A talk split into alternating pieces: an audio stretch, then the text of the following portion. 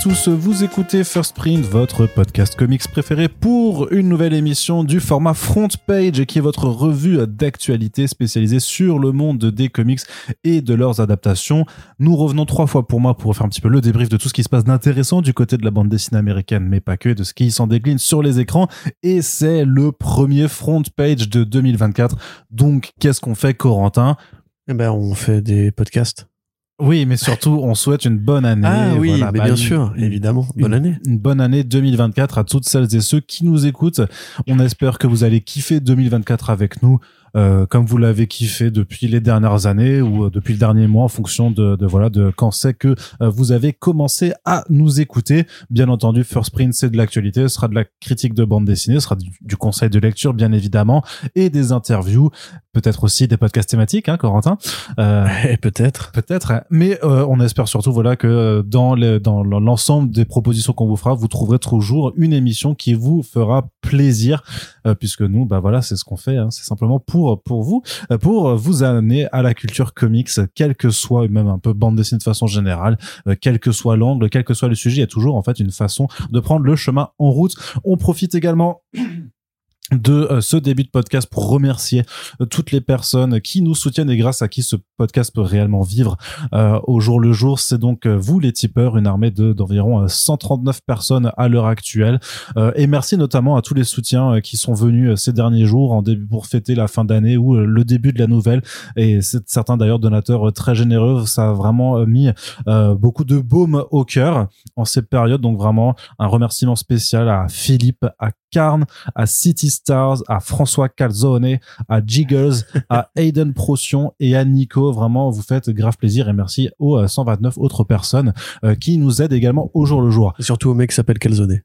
Eh, parce que c'est la famille, Eh c'est oui. pour ça, c'est pour ça.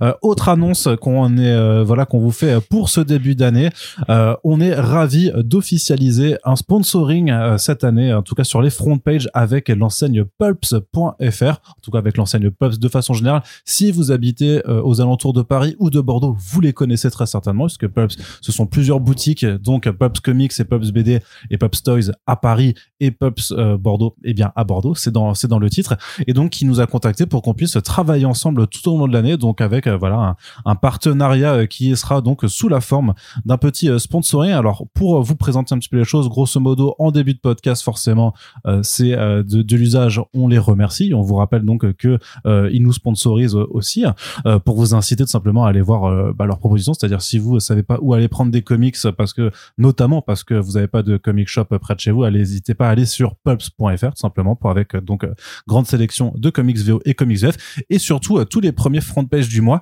il y aura une sélection ce que j'appelle le focus pulps. On va glisser entre la partie comics VF et comics VO du front page pour que ce soit pas voilà pour que ce soit mis de façon agréable et avec les timecodes si vraiment vous voulez pas nous entendre parler de comics vous pourrez vous pouvez sauter la chose. Mais grosso modo qu'est-ce que ça va être? En fait Pulps propose une offre de précommande avec des tarifs réduits sur certains titres en VO euh, chaque mois. Donc, c'est-à-dire que ça se passe euh, en fait sur un catalogue de précommande du previews. Donc, c'est-à-dire pour des titres qui sortent deux mois après, histoire simplement bah, d'inciter un petit peu à la découverte, à la lecture de comics avec forcément une offre préférentielle puisque bah, la VO c'est toujours un investissement. Et nous, on se concerte dans les coulisses un petit peu avant pour voir euh, quels comics en fait qu'on a déjà abordé en front page en fait on pense vont être vraiment intéressants et on vous en parle un petit peu dans ce Focus Pups qui arrivera donc d'ici euh, plusieurs dizaines de minutes euh, au cours du podcast et ce sera comme ça donc euh, en début de mois, à chaque fois, on dira, bah voilà, il y a euh, ces trois numéros sur lesquels on a envie d'attirer votre attention. Et puis, bah, si ça vous fait des bonnes lectures à la fin, vous pourrez nous remercier et remercier Pulps également. Et ceci étant dit, Corentin, j'espère que tu vas bien? Euh, oui, ça, bah alors non, j'ai une côte cassée. Ah, ça Voilà, c'est bien pour, commencer avoir, l'année, c'est euh, génial. Voilà, pour avoir repris le sport récemment et ne faites pas ça après 30 ans en fait. Euh, donc j'ai une douleur affreuse. Si je rigole, vous allez m'entendre euh, gémir de, de, de souffrance. Donc Arnaud, ne sois pas drôle aujourd'hui. Très gros challenge pour toi, je sais. Oui. Mais euh, donc tu vas pouvoir faire autant de blagues que tu veux, remarque, parce que du coup ça va pas changer grand chose. C'est Mais- aller à l'encontre du, euh, Voilà, du, du, du- du mythe Arnaud Rigolo quand même, qui est très Et présent. oui, tout à fait. Et Corentin d'émission aussi, rappelez-vous. Euh, sinon, ça va et toi? Bah, ça va très bien, écoute. Je Oui, suis, je suis fin paré pour démarrer l'année euh, sous les meilleurs auspices et on peut commencer euh, dès à présent. Si ça te Bon dit. anniversaire Arnaud Kikou. Oui, c'est vrai, c'était il y a pas si longtemps que ça. Mais donc, oui. euh, Il merci. a l'âge du Christ et de Superman de Man of Steel. Bah non, c'est que 34 ans. C'est plus, euh, c'est plus l'âge du Christ. T'as Moi, j'ai- 34 ans Bah oui, j'ai 34 T'as pas 33 ans Ah bah non. On a deux ans d'écart Bah non, un an et quelques, c'est tout. T'es de 91. On a. T'as 30... t'as 34 ans là oui, là, j'ai maintenant 34 ans maintenant. Mais oui. t'es vieux Bah oui. Mais t'es super vieux, je crois que t'avais 33 ans. Bah non, non, ça c'était l'année dernière. Putain, la cagnotte s'appelle Kikou 33 en plus. Merde, faut que je corrige tout ça du coup. Mais c'est bien, ça, c'est bien de me rajeunir. Corentin, trêve de bavardage, enfin trêve de. 34 ans. Et oui, j'ai 34 Oh, ans. t'es fou. quoi. c'est. Je travaille avec un papy, quoi. C'est un truc de. Rappelle-toi que toi, dans 9 mois, c'est la même chose, donc euh, c'est pas, c'est pas bien grave. Allez, donc, je disais, Corentin, on commence. Et vous le savez, j'aime bien faire un petit peu les tours de, euh, des euh, campagnes de financement euh, participatives.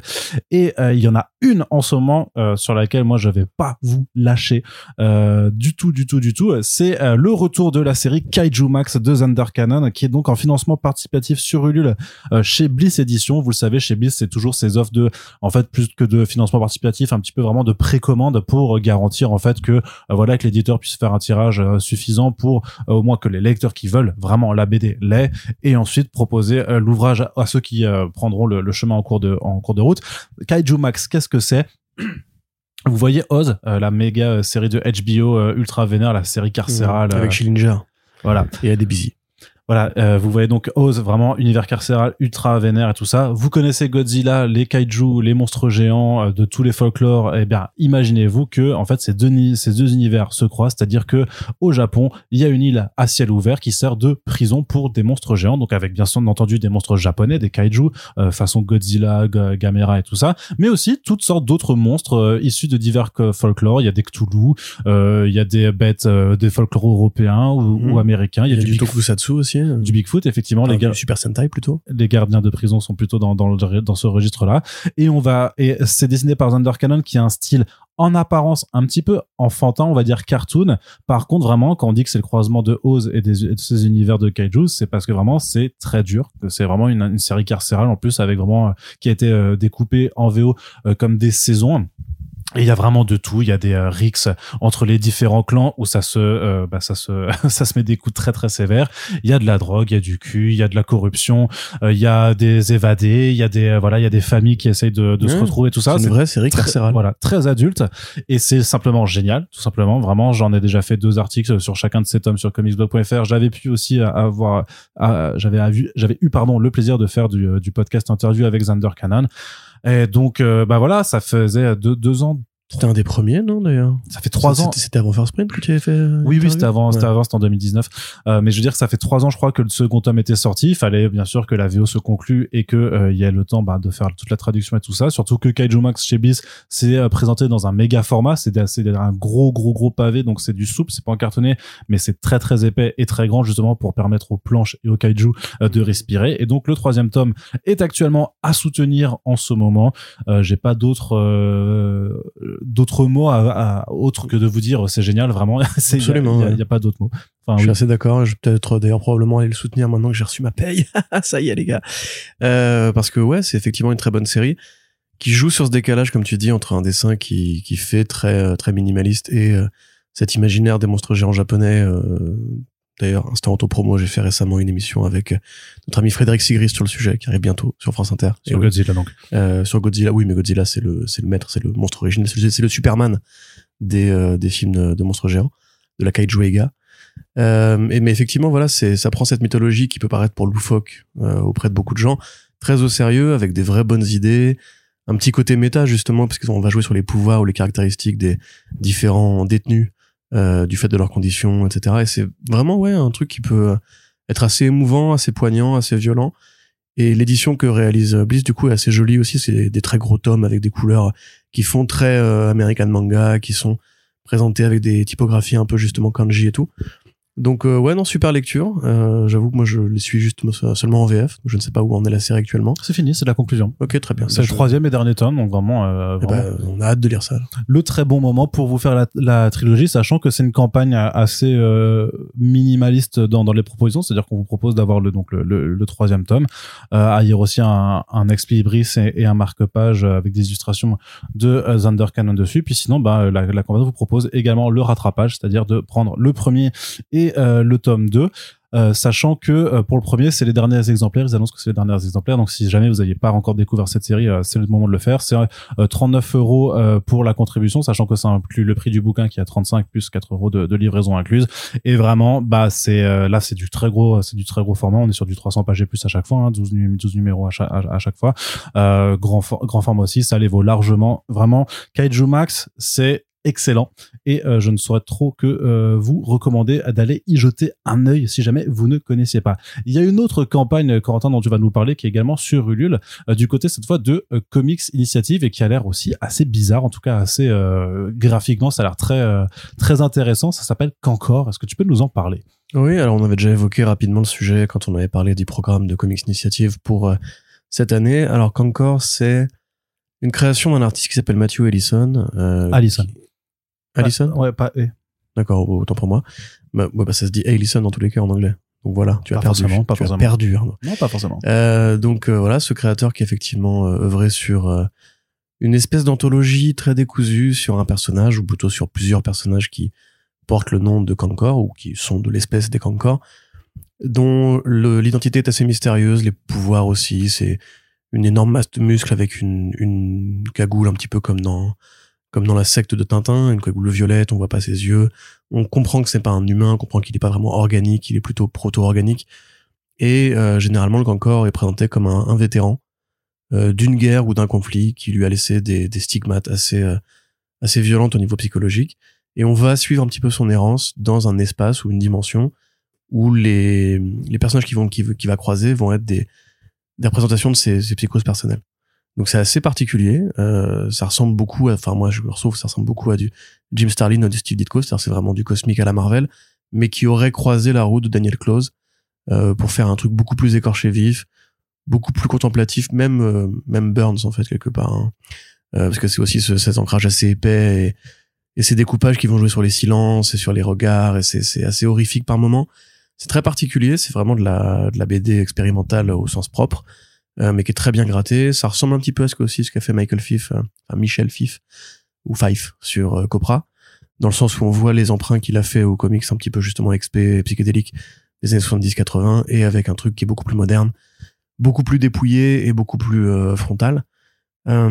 J'aurais du mal à vous le décrire très honnêtement parce que c'est une lecture qui est assez, assez unique. Moi, j'avais la chance de l'avoir croisé dans un comic shop de, de Soho, enfin à Londres à Soho. Euh, et c'était le dessin qui m'avait attiré. Vous avez des pages de preview sur la, la campagne Ulule, justement, parce que j'imagine aussi que Comics Initiative, c'est pas trop comment le présenter. Il parle très peu du script en soi, il explique un petit peu la, l'expérience que c'est en tant que lecture, mais euh, il faut vraiment plonger dedans et comprendre pourquoi c'est unique et assez génial. Euh, donc encore une fois, c'est pareil, c'est de la, quasiment de la précommande, on va dire. Ils ont atteint leur, premier objectif, je crois. Euh, Ellison, Allison, euh, monsieur, voilà, Matthew, Matt, euh, fait quelques quatre pages bonus exclusives à l'édition française même si vous avez la VO et bah je sais pas revendez-la et prenez la VF voilà pour financer le truc. Euh, donc c'est super cool et ça rentre bien dans la ligne euh, de KI par rapport justement à des trucs comme Starseeds comme Movable Off ou cette catégorie de BD qui sont vraiment très très très à part très très à la marge du marché traditionnel mais qui ont le droit à une existence en France grâce euh, bah, aux belles équipes de monsieur Jérôme Ouais, très bien, très très bien. Merci beaucoup euh, Corentin de cette présentation. Et donc euh, comme chaque fois, écouté oui oui, je t'ai ah, écouté, mais sans moi j'ai déjà contribué en fait à titre personnel. Donc euh, la page était était ouverte en ce moment même. Vous, on vous rappelle qu'à chaque fois il y a des liens dans les descriptions en général quand vous renvoie sur les pages de, de Ulule. Vous avez juste à regarder la description du podcast et comme ça, ça vous y redirige tout de suite. Pas besoin de faire de recherche ou quoi que ce soit. On vous guide vers les BD. Et il y a une version collector avec une cover de Libermero. Tout à fait. Pour, euh, euh, aider un petit peu si vous êtes fan de Bermero, on sait que vous êtes un ou deux en France. Oui, il y en a, il y en a quelques-uns des fans de Bermero. Après, je t'avoue que moi, personnellement, je préfère la couverture euh, régulière. Oui, moi aussi, ouais. C'est plus mon style, effectivement. Mais bon, c'est cool de voir que Bermero est, enfin, approuve ou valide ce genre d'artistes qui sont quand même un peu moins connus. Ouais. Pas se mentir. C'est vrai. Allez, Corentin, du côté maintenant un petit peu de, euh, pardon. Qu'est-ce que je vais Mais dire oui, du- de quel côté? Alors du côté du FIBD, Arnaud. Du côté du FIBD, il y a eu des euh, nouvelles annonces de d'anno- de fête euh, tout récemment, Euh, et donc ça c'est cool puisque même, euh, je l'ai d'ailleurs je l'ai mis dans un article et ça a été souligné, euh, enfin approuvé par par un des éditeurs euh, euh, sur lesquels je rédigeais. Euh, J'avais mis que c'était quand même le FIBD, hélas dans euh, sa communication officielle en tout cas et même dans sa programmation, c'est pas du tout un festival, en tout cas cette année ni même trop les années précédentes, qui euh, fait beaucoup d'efforts, on va dire, pour mettre le pan américain de la bande dessinée euh, très en avant, ce qui est un petit peu dommage. Alors, certes, on a vu une superbe expo sur Wallace Wood euh, il y, a, il y a quelques années. Euh, Bah quand même Corben aussi. oui, oui, non, non, mais c'est voilà, oui, certes, parfois ils invitent Chris Ware, mais tu vois ce que je veux dire quand c'est la bande dessinée américaine n'a pas d'expo cette année, par exemple, vraiment pas, elle est pas, elle apparaît pas aux programmations et dans le dans la lettre euh, euh, éditorale du, de l'ouverture du programme, il y avait marqué le festival, c'est pour tous les fans de bande dessinée de manga. Ça oubliait le, le, le terme comics, c'était pas inclus dedans. Donc il y a quand même voilà des choses qui font que bon, euh, faut pas voilà, c'est un petit peu cet esprit en ce moment du ouais le comics, euh, euh, je sais pas, faut pas trop le dire parce que vous avez peur. Non, c'est toujours de la BD et de la très bonne BD. Mais heureusement, les maisons d'édition qui éditent des auteurs et des autrices venus outre-Atlantique, en fait, ne s'en cachent pas, n'en ont pas peur, et même ils jouent complètement le jeu puisqu'ils font venir jusqu'en France, jusqu'à Angoulême. Alors les pauvres, ils vont kiffer les festivals, mais ils vont quand même découvrir une ville euh, bien moche euh, et bien relou. Non. Mais- ah, si, ah, c'est pas moche Angoulême. Angoulême, c'est très très moche. En dehors du festival, je n'y mets pas les pieds pour rien au Oui, d'accord. vraiment. Mais personne te demande de faire ça. Non, pendant le festival, ça va. Oui, non, mais oui, Voilà. mais oui, mais quand une ville n'est appréciable que pendant un moment de l'année, ça veut bien dire que les. euh, Je suis pas d'accord. Franchement, la dernière fois, c'est quand c'était pas en hiver et qu'on y avait été, que franchement, il faisait beau. Mais c'est parce que c'était le festival quand Je sais même. pas, tu faisais une interview. Moi, j'avais été me poser dans sur une des collines avec euh, ma musique. Et il faisait beau, il y avait la vallée, etc. Enfin, c'était une belle vue. J'étais content. Bref, on ne partagera pas ce Amis même angoumoisins, n'écoutez pas ce mécréant. Votre ville est très sympathique. Il y a un festival de cinéma à Angoulême aussi, d'ailleurs. Ça, c'est vrai. Culturellement, c'est une ville qui est assez riche. hein. Il y a un quick aussi. C'est vrai. C'est moins culturel. C'est moins culturel. Non, mais vraiment, j'aime pas cette ville parce que, en fait, ça tient à une seule chose, vraiment juste l'absence de, trans de moyens de transport en commun, euh, vraiment, Ouais. vraiment Moi, je sais pas comment quoi. je vais faire avec ma côte d'ailleurs pour bah, me taper les côtes en question, justement. Ça va être bien relou. On en reparlera hors micro, Corentin, puisque là, ce qui nous intéresse, c'est les invités. Et donc, du côté euh, de Non, c'est ma santé qui t'intéresse, Arnaud. de Kinaï, des éditions Kinaï, donc qui fait euh, beaucoup de euh, comics jeunesse young adult. Deux autrices venues d'Australie, toutes les deux, pour soutenir les nouveautés de ce début d'année dont je vous avais parlé dans le précédent front page. Donc, à savoir Ariel Rees pour Cry Wolf Girl. euh, et Rayman Ayi euh, qui a fait euh, le marchand de tapis de Constantinople mais qui fait aussi euh, le nouvel album sur Alexandre et l'élixir de, de vie mais il y aura d'autres personnes aussi des habitués de, des éditions à savoir Valentin Sèche qui a fait Toujours. Samurai Gun Trigger Soul Anaïs Mamar qu'on avait vu sur Co- Coriandre et Estragon sur l'anthologie Punch Oui, c'était bien ça. Hugo Descraines pour les oubliés, c'est une toute nouvelle création originale qui est écrite par Elsa Bordier, qui hélas ne pourra pas être présente, qu'on avait qui avait fait Moineau, le tout premier punch, enfin le deuxième punch avec Souria. Donc c'est une nouvelle création originale. D'ailleurs, faut que j'en parle, faut, que j'en parle un petit peu plus parce que ça a l'air très très cool. Donc euh, le dessinateur Hugo Descraines euh, ce sera là et aussi Alba BG et Davilorium que vous avez vu sur l'album Grog the Frog qui était sorti euh, l'an dernier, qui avait qui était notamment, je crois, à Amiens déjà. Ils avaient été ils avaient été présents euh, là-bas. Enfin bref, c'est des artistes euh, qui sont tous super talentueux, super bons, et ça vous permettra de découvrir bah, tous les pans de publication de Kinaï. Je sais pas s'ils ont agrandi la tête de leur stand-up parce qu'il y en a vraiment vraiment beaucoup. Et du côté des éditions Delirium. euh, grand nom aussi euh, qui sera présent et pour le coup représent en France après son petit passage Express à Paris euh, au mois de septembre dernier, c'est Brian Talbot qui sera là puisqu'il y a le quatrième tome de la série Grandville qui vient de sortir, c'est Grandville Noël. Alors, euh, à quelques euh, trois semaines près, euh, franchement, on était pile poil euh, dans, dans la thématique. Euh, mais il n'empêche, donc Grandville, cette série dont on vous a déjà parlé, avec cet inspecteur, euh, cet On a même déjà parlé avec lui. Eh oui, j'allais y venir. ne- ne- ne- Pardon, excuse-moi. Tu me coupes l'herbe, sous le pied. Euh, donc avec donc cet inspecteur Lebrock, le fameux blaireau, Le Badger. le Badger, Sherlock Holmes, euh, dans cette euh, dans cette utopie ou cette dystopie dans qui voit en fait Uchronie, plutôt. Uchronie, pardon, merci, dans, le, le, le- bon terme, cette Uchronie où la France a gagné euh, les guerres napoléoniennes, c'est un empire français. Euh, Paris d'ailleurs s'appelle Grandville maintenant et euh, Le Broc va mener des enquêtes. Donc c'est vraiment une série un peu euh, un peu euh, franco-belge dans l'esprit où Ouais. chaque tome c'est une aventure séparée ouais. qui peut se lire indépendamment même si on retrouve certains éléments de continuité mais chaque tome peut vraiment s'apporter s'aborder pardon euh, indépendamment c'est pour ça d'ailleurs qu'en fait c'est Grandville avec un sous-titre et qu'il n'y a pas forcément de tome 1 tome 2 3 4 d'ailleurs je crois même sur les albums de Delirium je crois qu'il met pas de tomaison tu vois il Mhm. les présente un petit peu euh, de façon vraiment très très séparée mais donc c'est quand même Bah, le- Comme les albums de Sherlock, enfin les romans de Sherlock Holmes, quoi. Quelque part.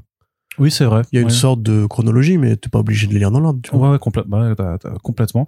Euh, et surtout, en plus, hyper, hyper référencé d'un point de vue culturel, des références à, d'autres Ah, personnages de bande dessinée, à de la culture Euh, anglaise. L'art pictural du XXe siècle, euh, effectivement, alors euh, dans cet univers-là, donc c'est des animaux anthropomorphes, Oui. mais il y a aussi une race de singes entre guillemets qui est apparue à Angoulême et qui en fait sont des singes qui n'ont pas de poils sur le visage et donc en fait c'est des humains et c'est des humains qui ont tous des gueules de personnages de bande dessinée. Il y a Blake et Mortimer, il y a Spirou, il y a Tintin, il y a tout le monde. Voilà. C'est génial. Donc c'est une série géniale. On a fait une interview avec Brian Talbot euh, qui est toujours euh, disponible en ligne. Est-ce que ce serait peut-être l'occasion d'aller le recroiser juste pour parler à la limite Ouais. de ce tome-là spécifiquement? On verra s'il attend. Mais en tout cas, il sera disponible surtout pour aller à la rencontre de son lectorat. Et vraiment, n'hésitez pas à aller jeter un œil Mm. à, euh, à Grandville d'ici là parce que euh, ça aussi, c'est dans les recommandations. Je m'aperçois que si vous suivez toutes nos recommandations depuis là, vous êtes déjà à sec alors que c'est à peine le début de l'année et on s'en excuse pas du tout. Et juste parce que je vois aussi tout l'intégrale de Nemesis de Warlock qui nous regarde euh, du, du coin de l'œil, euh, Brian Talbot, c'est aussi l'un des grands dessinateurs de Nemesis, évidemment, et c'est toujours disponible chez Delirium, je ne le répéterai jamais assez, lisez ça, c'est ultra bien. Et si à l'occasion, d'ailleurs, Arnaud, un podcast thématique se débloque, un sur l'œuvre française, on va dire, de Talbot, ça pourrait être très intéressant, parce que je pense qu'on n'a pas assez insisté sur le fait que Grandville, c'était hyper bien. Si vous aimez même la- l'action, la, violence et les références Oui, à Jean-Marie Le Pen, euh, il Oui, vrai. y en a plein. cette BD. Oui, c'est vrai. Euh, bah, on y reviendra prochainement. De toute façon, on a euh, plein de temps pour faire euh, des podcasts comme toujours. Hein. Faut juste le trouver. Mais on vous a déjà quand même, ouais, on en a quand même déjà pas, pas mal parlé de, de Grandville quand même. Mais Bon, on a juste fait un tome en VF, je crois, hein, en review VF. Et encore, hein si, si, si, si, on l'a fait. Ouais. Ouais. Donc, bon, non, j'ai envie d'en d'en- de plus en parler. Bah, on pourra, faut faire du backfish vert prochainement. Donc, je pense qu'on pourra mettre le Grandville Noël euh, dedans. Carrément. Allez. Du côté, on continue sur la suite de l'actualité VF. Euh, une petite nouvelle également, enfin une nouvelle plutôt, enfin moi en tout cas ça m'intéresse. Euh, du côté des éditions de Néophilis, donc c'est une maison d'é- d'édition indépendante qui fait à la fois des de, de pardon de- du comics en tant que tel, mais souvent des vieux titres en fait, notamment Conan, beaucoup. Donc il y a eu pas mal de Conan, il y a eu pas mal de- d'œuvres euh, hors Marvel de Steve Ditko, il y a aussi eu euh, les euh, Red Sonja de Frank Thorne qui, Absolument, ouais. qui, qui ont été faits. Et à côté, en fait, ils font aussi des publications sur la bande dessinée, euh, et notamment sur la bande dessinée américaine, que ce soit sur des auteurs ou sur juste la publication des, des comics en France. Il y a notamment un ouvrage euh, que j'avais lu il y a maintenant euh, pas mal de temps, qui était écrit par Jean-Michel Ferragati sur l'âge d'or des publications entre 1945 et 1960 des comics en France, donc notamment avec la Sage Édition qui avait apporté bah, Action Comics, Superman dans les années 40. Comment il s'appelait déjà à l'époque? Bernard Trout, le monsieur. Non, le personnage, comment il l'avait Ah, traduit Yordi. Ouais, Yordi. Yordi. voilà. Quand, quand vous rappelle que Luffy s'appelait Corentin au départ en France, euh, Superman s'appelait Yordi aussi. Ouais. euh. Ouais, il a eu d'autres beau marché. Il a vraiment eu euh, des, pas, plusieurs noms différents et voilà et ça c'était vraiment des choses où les épisodes étaient coupés, découpés, réagencés de façon trop bizarre. Il Mais manquait il changeait les intrigues, non aussi Oui, oui, parfois, Ouais. ouais, il y avait vraiment des, des bails super bizarres. le Ken le survivant de Superman en France, quoi. Ouais, je pense qu'il y a pas mal de parallèles. De toute façon, jusqu'à une certaine époque, la bande dessinée, elle a, elle, a, elle a pas mal souffert. Et puis même, on le sait, dans les années 80, chez les éditions Lug, les comics Marvel euh, ont eu pas mal à faire avec la censure, ne serait-ce qu'avec des personnages qui étaient en maillot de bain, qui se retrouvent en robe Bah pour, oui, pour la VF. Parce qu'un dessin, un maillot de bain, c'est excitant quand même. Bah oui, bah c'était les jeux vidéo de l'époque, hein, les comics, euh, les bandes dessinées de façon générale. Bref, tout ça pour dire que on connaît beaucoup euh, les éditions Lug justement pour ce qui est des comics Marvel en France, mais pour DC c'est un petit peu différent parce qu'il y a plusieurs maisons d'édition qui sont passées le relais bien avant que ce soit que ce soit Urban Comics qui reprenne tout en 2012. Euh, et dans les années justement dans les années à 50, c'est une, une maison d'édition qui s'appelle Artima euh, qui euh, avait d'abord commencé à publier euh, des bouquins d'images et de colorage. En fait, c'était tourné vers la bande dessinée avec euh, la publication notamment de personnages comme Green Arrow ou Adam Strange. Euh, ensuite, en 1962, l'éditeur est racheté par les presses de la cité et devient Aredit.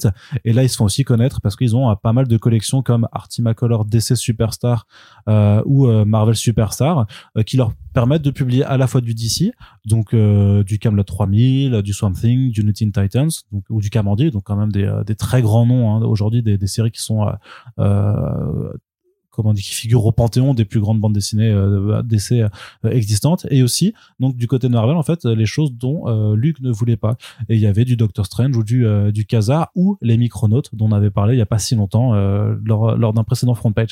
En gros, donc il y a un bouquin euh, qui euh, est écrit par Benoît Bonte, qui est dessinateur et aussi auteur d'essais sur la bande dessinée, euh, qui sûr. va proposer un bouquin donc sur l'histoire des éditions Aredit Artima euh, pour vraiment retracer le parcours de, de cette boîte et comment en fait ils ont euh, permis de contribuer à l'installation euh, des comics euh, en France au même euh, au même titre que avant eux Sage Édition et tout un tas d'autres maisons et puis à Lug et puis maintenant tous les éditeurs euh, ensuite qui ont fait euh, leur chemin entre temps donc je pense que c'est super important d'avoir bien ces euh, ces marques du passé pour bien savoir d'où on vient euh, pour regarder aussi vers où on va donc moi je suis super content de, de voir que ça arrive beau euh, quand tu chez parles. Néophélis Non, c'est bien. Je suis co- content aussi. Moi, j'avoue que c'est toujours assez intéressant de voir comment justement euh, notre rapport à l'édition de la bande dessinée a vachement changé au fur et à mesure du temps. Et euh, bah, d'imaginer qu'il y avait des gens qui se sont dit qu'il y avait un marché à conquérir à l'époque avec des personnages qui étaient quand même beaucoup moins connus euh, en France qu'aujourd'hui à travers le spectre des adaptations, ça peut être super intéressant. C'est un petit peu comme quand, euh, moi je me souviens, ça a quasiment rien à voir, mais quand Pixel Love avait fait un bouquin sur l'histoire de la NES, ils avaient été les premiers à justement euh, été, été interroger la boîte qui avait ramené la NES en France. Et il y avait plein d'anecdotes super dingues sur comment est-ce que les mecs avaient claqué des centaines de millions pour des magazines qui vendaient, euh, enfin qui vendaient à perte, qui distribuaient à perte. Et euh, du coup, enfin ouais, c'est toujours des petits, des petits secteurs qui sont intéressants parce que personne n'étudie ça en dehors de, de chez nous. Il y a aussi une histoire de la bande dessinée, euh, enfin du comics en France, qui n'a effectivement pas démarré avec Panini Comics ou les éditions USA, c'est important de le rappeler. Donc euh, ouais, très bien, très beau travail. Ceci dit, j'ai envie de savoir, du coup, Arnaud, quand que tu vas, toi, tu vas écrire un bouquin sur euh, 619 en France? C'est ma question. Mais j'en suis pas C'est ma euh, question. si je les avais Tout le monde se pose cette question. j'avais- Dites-le dans les commentaires. J'avais 13 ans quand c'est né, donc euh, je pense que c'est peut-être Ouais, compliqué. alors, de- euh, je crois que Bont, il avait, euh, il avait 10 ans quand c'est ça. Eh bien, ça attendra, mais en même temps, bah, quand j'allais dire quand ils auront disparu, qu'il faudra faire le travail de mémoire. tu vois, pour l'instant, pour l'instant, je préfère quand même largement les accompagner. Enfin, je dis pas que j'ai pas envie d'écrire sur eux non plus, mais j'ai, pour l'instant, euh, j'aime beaucoup surtout les accompagner les projets qui sont encore, parce que c'est, c'est un éditeur qui est vivant et très vivant. Donc, euh, pour l'instant, il y a, je préfère faire ça. Bien entendu, il faudra aussi euh, s'interroger euh, sur sur leur, leur passé, bien entendu. Mais Bah après, oui. avec le Mutafuka, il y a quand même déjà un historique Mais oui, mais- et tout, tout un tas de données qui sont présentes euh, là-dessus. Mais c'est plus sérieux quand t'as un bouquin, si tu veux te faire inviter sur Ouais, ça, hein. oui, c'est sûr. Si je vais aller à, France Télévisions ou, euh, ou effectivement dans une émission euh, Feng Shui ou même être invité au, au festival d'Angoulême pour Ouais, faire une ça, conférence, voilà. par exemple. Allez, Corentin, on continue, on continue. Je voulais faire juste une petite note aussi. On a fait un podcast pour ouvrir l'année avec Happy Misfits Publishing, donc c'est une maison d'édition dont on avait déjà un petit peu parlé pour leur premier projet euh, Who Wants to Be God. Euh, C'était l'année dernière que ça s'était lancé avec le premier, euh, un premier petit bouquin qui est proposé chez eux. Donc, Happy Publishing, une maison d'édition que moi j'appelle volontairement euh, radicale dans leur proposition parce qu'elle l'est, puisque ils veulent publier que des auteurs qui n'ont jamais été publiés avant. Ils veulent le faire directement du de l'éditeur au lecteur, c'est-à-dire en se passant de plusieurs intermé- intermédiaires qui sont en l'occurrence le circuit de distribution et des libraires, justement pour redistribuer euh, les pourcentages, euh, les fameux pourcentages euh, du prix de, enfin de, du prix de l'album en termes de droits d'auteur et donc proposer en fait un pourcentage beaucoup plus important aux auteurs et surtout dans leur stratégie maintenant de passer aussi par Substack, cette fameuse newsletter qui est disponible aussi par abonnement et qui avait été qui avait fait pas mal de bruit quand quand Nick Spencer avait été débauché pour aller recruter tout un tas d'auteurs et d'a- d'auteurs pour bah, faire des comics directement sur Substack. Donc on les a reçus, on vous recommande de commander ce Super Friends parce qu'il vous présentera forcément mieux le projet. Euh, donc Steve, le, le directeur de de, de, de Misfits Publishing. Mais je voulais en reparler un petit peu parce qu'en ce moment ils font donc une anthologie qui s'appelle Les fantômes en nous. Et euh, en fait, c'est euh, plusieurs courtes histoires qui euh, sont proposées. Et en fait, euh, à partir du moment où tu prends l'abonnement annuel, en fait, bah à la fin euh, de la publication des 12 histoires, de ces 12 histoires, en fait, tu recevras aussi l'album chez toi en physique. Donc euh, ça, c'est un deuxième. Donc voilà, il y a deux gros projets en ce moment qui sont en cours. Donc ce projet auquel vous pouvez accéder directement, c'est l'anthologie Les Fantômes en nous, parce qu'il y a déjà trois quatre histoires qui ont été publiées. Donc de la bande dessinée d'inspiration très diverse. Hein, c'est souvent du noir et blanc, mais il y a aussi de la couleur. C'est dans des styles très différents où il y, a, il y en a clairement, c'est beaucoup plus d'inspiration manga d'ailleurs, hein, très très japonais, mais d'autres où c'est dans une approche peut-être plus indé aussi, euh, plus arty. Donc voilà, c'est en tout cas il y a, il y a des choses à découvrir. Et pour le projet euh, Who Wants to Be God. Euh, justement, je crois qu'ils le disent dans le podcast aussi, donc je, ne spoil rien, mais il y aura une campagne plus tard dans l'année euh, pour faire financer l'ensemble du du truc. Mais en attendant, donc, pareil, il y a un lien dans la description pour aller juste visiter le Substack de Happy Misfits Publishing. Il y a des histoires qui sont disponibles sans abonnement. Vous pouvez découvrir un petit peu le truc et en parler autour de vous si ça vous plaît.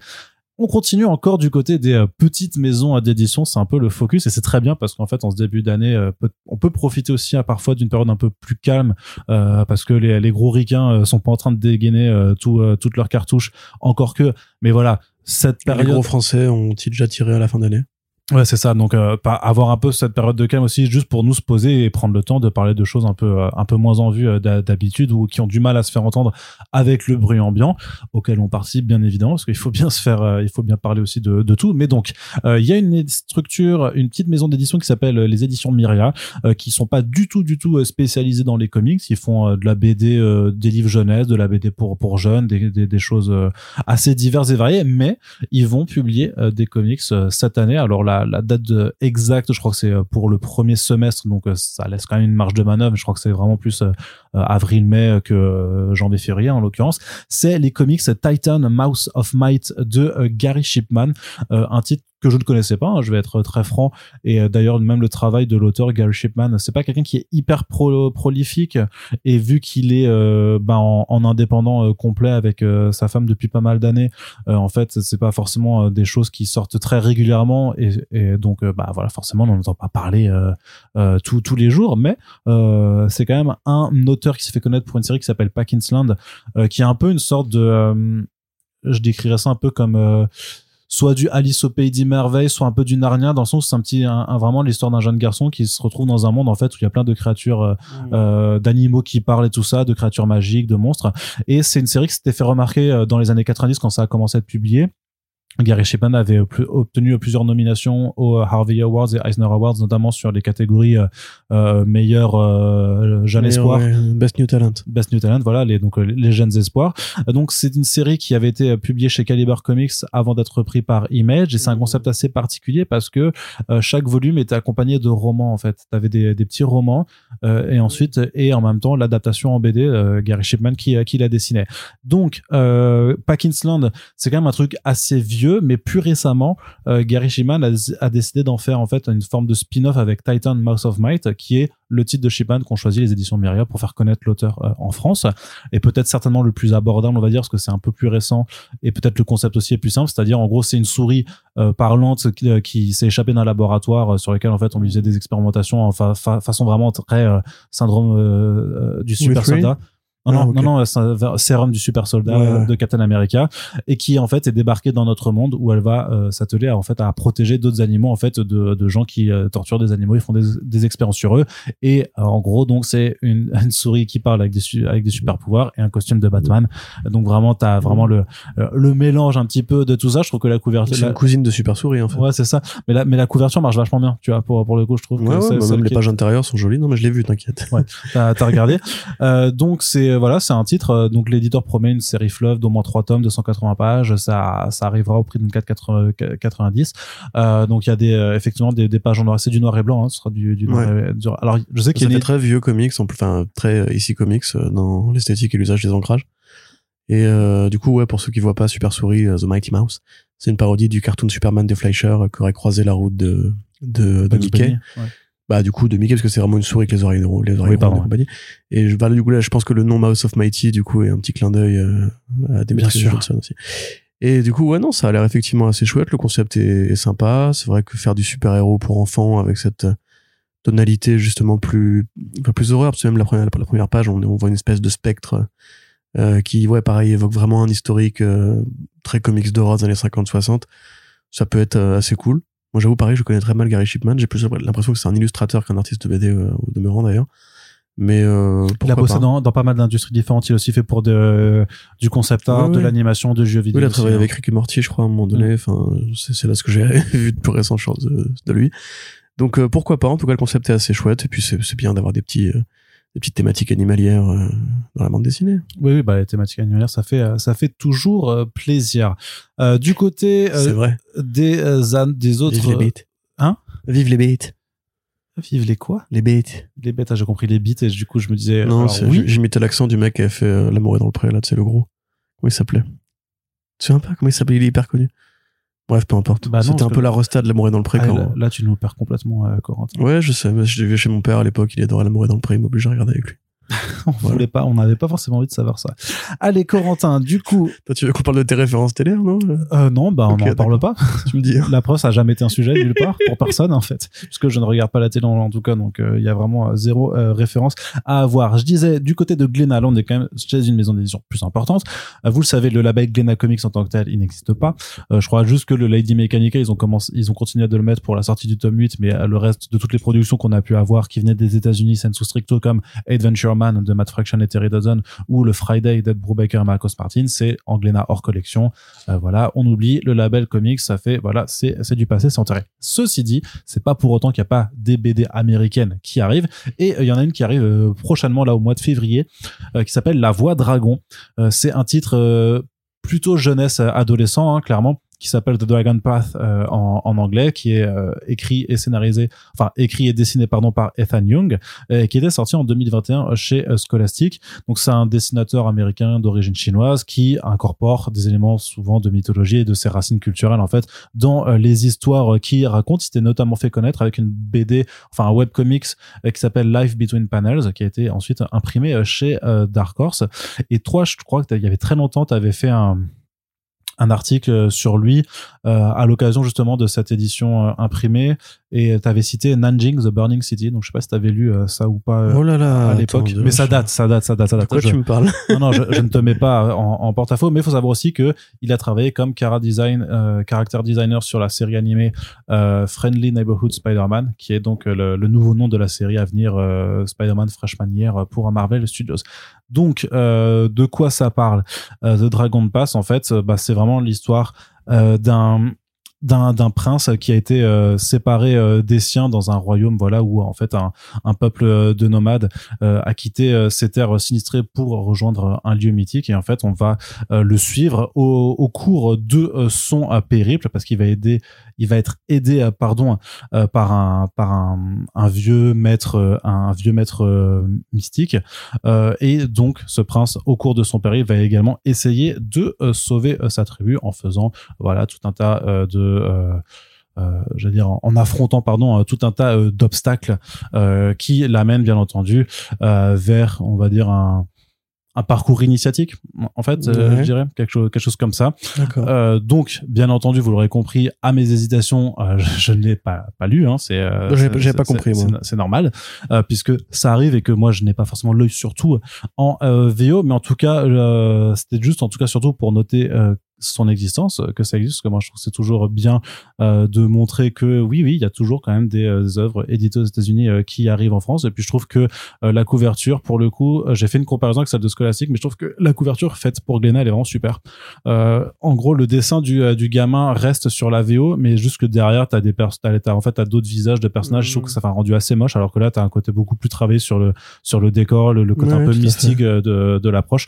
Et donc, même si on juge pas un, un bouquin à sa couverture, j'ai vu le visuel, j'ai fait punaise, ça a l'air plutôt sympa, ça me donne envie euh, de euh, m'y intéresser. Ce sera en souple 200 pages écailles pour 17,90 euh, le 7 février 2024 chez Glénat. Et ma foi, ben, on aura peut-être l'occasion d'en reparler dans un back qui choose. Effectivement, j'ai fait cet article le 16 novembre 2017. Tu vois, ça devait faire genre trois mois que j'étais à Comics Blog, je crois. Ouais, ouais, non, mais c'est euh, en novembre, ouais, ouais, clairement. C'était, euh, c'était les tout débuts de notre carrière sur ce média. Et on va terminer le tour des annonces avec un petit peu de Panini pour aller voilà vers un autre Panini. grand groupe d'édition qui a fait pas mal de, de dernières annonces concernant euh, la gamme Must Have, euh, qui est donc euh, cette gamme d'albums avec le fameux bandeau doré en haut de la Qui est couverture. magnifique. Et n'écoutez pas ceux qui vous disent qu'il est moche parce qu'ils ont tort et ils sont jaloux. Mais il y en a qui aiment et il y en a qui, Ouais. qui apprécient. C'est ce que je viens de dire. euh, et il y en a qui apprécient en plus la- l'aspect un petit peu collection uniforme. Alors c'est censé être Moi, je pense qu'il faudrait le faire en brillant même, avec du vernis sélectif, euh, tu vois, autour du must-have, tu vois.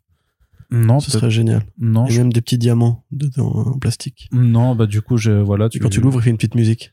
Merci d'avoir acheté un must-have. Non? Mais c'est moche, putain, franchement. je trouve que cette tentative d'ironie était vaine. Il est pas joli, il est pas joli ce bandeau. Donc Arnaud, alors. Écoute, on, on les goûts et les couleurs. Après, euh, l'intérêt de la collection à la base, c'est de proposer donc voilà des grands classiques et ce qu'on appelle des must-have, donc vraiment les choses qui doivent figurer dans votre bibliothèque euh, et surtout de les avoir à des prix assez attractifs. C'était le cas lors de la première année, puis après il y a eu le Covid euh, et, et, les augmentations et tout ça. Et c'est un petit peu moins le cas. Il y a quand même certains albums où effectivement, c'est, enfin, je pense que ça reste toujours plus intéressant que les 100% Marvel qui sont ceux qui payent le euh, le, le, prix fort vraiment des, des dernières augmentations. Euh, les must-have, t'as quand même souvent des, des, trucs plutôt intéressants, mais là surtout quand même. Euh, bah, les... Disons que c'est du deluxe à pas cher, quoi. Bah ouais, mais ça reste dans un format comics plus plus classique, tu vois. Le oui. deluxe, le deluxe a agrandi. Non, mais ce que je veux dire, c'est que la, la, sélection des titres, c'est souvent des machins qui sont déjà passés en deluxe. Donc c'est un peu qui plus remettent, euh, qui remettent en pas à petit prix, petit format, quoi. Voilà, enfin un format normal, mais effectivement avec un prix un peu plus intéressant. Il y a aussi des bonus qui sont exclusifs à cette édition, notamment du un peu du euh, en fin en fin d'album. Euh, Qu'est-ce que je veux dire? Oui, par contre, là, ce qui nous intéressait, c'était surtout la sélection, puisqu'il y a nous des nouveaux euh, titres euh, qui ont été qui ont été annoncés. Est-ce que tu nous en parles un petit peu juste? Oui, alors deux têtes. Il faudra que tu m'aides un petit peu. Il y a le tome 1. Alors le seul projet qui n'est pas une série complète, c'est le tome 1 de Alias euh, de Brian Bendis Michael Gaydos. Donc euh, voilà, on va pas vous faire l'histoire, c'est l'histoire de enfin, si, on va vous la refaire d'ailleurs. C'est Jessica Jones, ancienne super-héros qui se réinvente détective privé, qui est dépressive alcoolique, qui entretient un, début de relation sexuelle qui va mi migrer en romance avec Luke Cage. Elle travaille un peu pour Jonah, pour Jonah Jameson, elle résout des enquêtes. Elle, elle cherche à récupérer une sextape dans le premier album.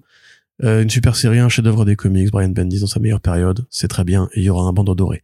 Ensuite, Captain America. Après, j'ai envie de dire qu'il y a, je sais pas si le Alias, si le Alias a été fait en deluxe aussi, avec l'intégral oui, de la oui, série. Il y, a, il y a deux ans, ouais. Ouais, donc, au, a priori, moi, je limite, je, si vraiment euh, vous connaissez pas, moi, je vous dirais plus à la limite d'aller directement oui, ça, ouais. sur l'intégrale de la série, surtout qu'elle est pas très très longue. Euh, et qu'après il y a The Pulse, il y a après il y a The Pulse, donc euh, c'est quand même. C'est 28 numéros, je crois. Ouais, donc ça doit faire deux deluxe quoi. Ouais, c'est ça. Donc euh, oui, oui, effectivement. Après, euh, c'est toujours pareil. Je pense que c'est c'est toujours un peu bête dans une collection must-have qui est pas une, une collection numérotée de euh, mettre des récits qui sont pas des récits complets. Mais le reste, en tout cas, c'est des récits complets puisqu'il y a Captain America blanc de, enfin White, euh, de Jeff Lobb Team Sale. Donc c'est le quatrième euh, album de la collection que les Français ont eu la bonne idée de baptiser Colors et que les, aux États-Unis ils disent pas Colors, ils disent Yellow, Blue, euh, White et c'est quoi euh, et Grey, voilà Yellow, Blue, Grey and White. Euh, donc la collection Hulk Grey, Spider-Man Blue, euh, Daredevil Yellow et donc Captain America White qui avait été attendu pendant dix ans et qui, qui est fini par sortir, qui avait un peu déçu tout le monde parce que c'était pas le meilleur des Team Sale, mais évidemment on imagine que depuis la mort de Team Sale, il est important de remettre sa bibliographie en avant pour que toutes celles et ceux qui n'auraient pas tout lu ou qui, qui auraient envie de le découvrir aient de quoi, euh, aient de quoi le faire. Donc euh, voilà, c'est l'histoire de Cap, une lecture de ses origines, euh, que, que sympathique. Il y a également Fantastic Four One Two Three Four. Alors là, c'est Grant Morrison et Jay Lee. Un jeune Jay Lee dans mon souvenir. Euh, c'est du Marvel Knights. Donc c'est une relecture des Fantastic Four. Une relecture. C'est les Fantastic Four dans un, un contexte plus sérieux. Euh, en, chaque numéro va être consacré à l'un des personnages. Moins dans une exploration des origines que de leur propre thématique personnelle et de ce qui s'apporte mutuellement ou de ce qui ne s'apporte plus, puisque c'est quand même pareil, assez crépusculaire sans trop en dire. Il y a un côté, c'est peut-être la fin des FF et tout. Enfin, c'est assez, euh, assez noir comme histoire. Autre histoire qui est assez noire et qui est beaucoup plus longue, euh, les, euh, les Inhumans de Paul Jenkins et Jay Lee. Hyper bien ça. Voilà, qui est souvent considéré comme un des chefs-d'œuvre de comics, des comics de Marvel. Euh, et un pas le seul indispensable des Inhumains en vérité. Hein, ouais, c'est ce que c'est ce, ce que la, la question que je me pose souvent, mais c'est vrai que quand on te dit c'est quoi les bonnes lectures, c'est vrai que la série Black Bolt de Saladin Oui, Ahmed était pas, pas, ouais. était pas mal aussi. Ouais, t'es joli. Mais en termes de vraiment, euh, limite, vous connaissez pas les Inhumains et qu'il vous faut lire qu'un seul titre, c'est celui-là. Vraiment, c'est Ouais. la série de Quelques passages des, des FF de Hickman aussi, et puis non, des mais FF non, de mais Kirby vraiment, aussi, non. mais non, mais je veux dire, l'équipe est, est utile. Il y a qu'un seul truc à lire. Vraiment, un seul. Ah bah oui, c'est celui-là, oui, Voilà. probablement. Voilà. Euh, donc là, c'est Tour d'Ivoire, c'est le titre que, qui a été donné à cet arc, euh, qui a déjà été pareil, a été, fait en deluxe. C'est l'ensemble de la série, donc les 12 numéros, donc 300 pages, euh, selon Panini. C'est très cool. euh, là, c'est compliqué de vous résumer ça, mais bon, les, les Inhumains, en fait, qui vivent dans une cité perdue qui s'appelle Attilan. C'est une espèce qui a été euh, fondée par les Cris quand ils sont arrivés sur Terre et qui est un chaînon de l'homo, bah, de l'homo entre guillemets, parce que là, il y a l'homo sapiens et il y a l'homo inhuman, euh, qui est parallèle à nous et qui ont des pouvoirs un petit peu comme les X-Men, sauf qu'ils ont assemblé une chron, enfin ils naissent avec des pouvoirs, je veux dire, ils ont assemblé une chronologie beaucoup plus divine euh, depuis leur début. Ils ne meurent pas vraiment de vieillesse. Ils ont des animaux. Enfin, c'est assez compliqué, mais grosso modo, cet album-là. leurs leurs pouvoirs sont quand même euh, activés avec un, un rituel. Quoi. Oui, oui, voilà. Enfin, il y a un côté beaucoup plus religieux. C'est du Kirby hein, dans l'idée. Un côté beaucoup plus religieux, un côté beaucoup plus civilisation, péplum, science, etc. Euh, c'est un peu les Eternals euh, plus tard aussi quelque part. Donc euh, c'est super cool. Euh, en tout cas, ce volume-là est super cool et c'est encore encore une fois du bon Jelly. Si vous aimez, si vous n'aimez pas pardon le Jelly moderne, qui a été plus vers un style euh, un peu plus poupie, un peu plus peinture, on va dire, avec le temps. Ce jelly là, c'est encore du jelly assez mainstream. C'est encore ancré et découpé comme une BD normale et c'est vachement bien. Qu'est-ce que j'oublie? C'est là qu'il faut que tu m'aides du coup. Ah, il y, a- il y a du Black Widow aussi, non? Et le Black Widow, c'est le Ouais, dernier. Black Widow, Marvel Knights, euh, Greg Rucka et euh, Devin Grayson et J.J. Jones. Ouais, bon, ça, euh, ouais, ça, je sais pas si c'est forcément, for- forcément recommandé. C'est du bon récit d'espionnage par Greg Rucka, qui est un des, des maîtres du genre. Graphiquement, ça a un peu vieilli, c'est plus vraiment utile, entre guillemets, temporellement, de considérer que c'est ca- canonique ou pas. Euh, voilà, enfin, quelques albums plutôt pas, pas mauvais, dans l'ensemble. J'ai rien oublié, là. Non, non, c'est bon.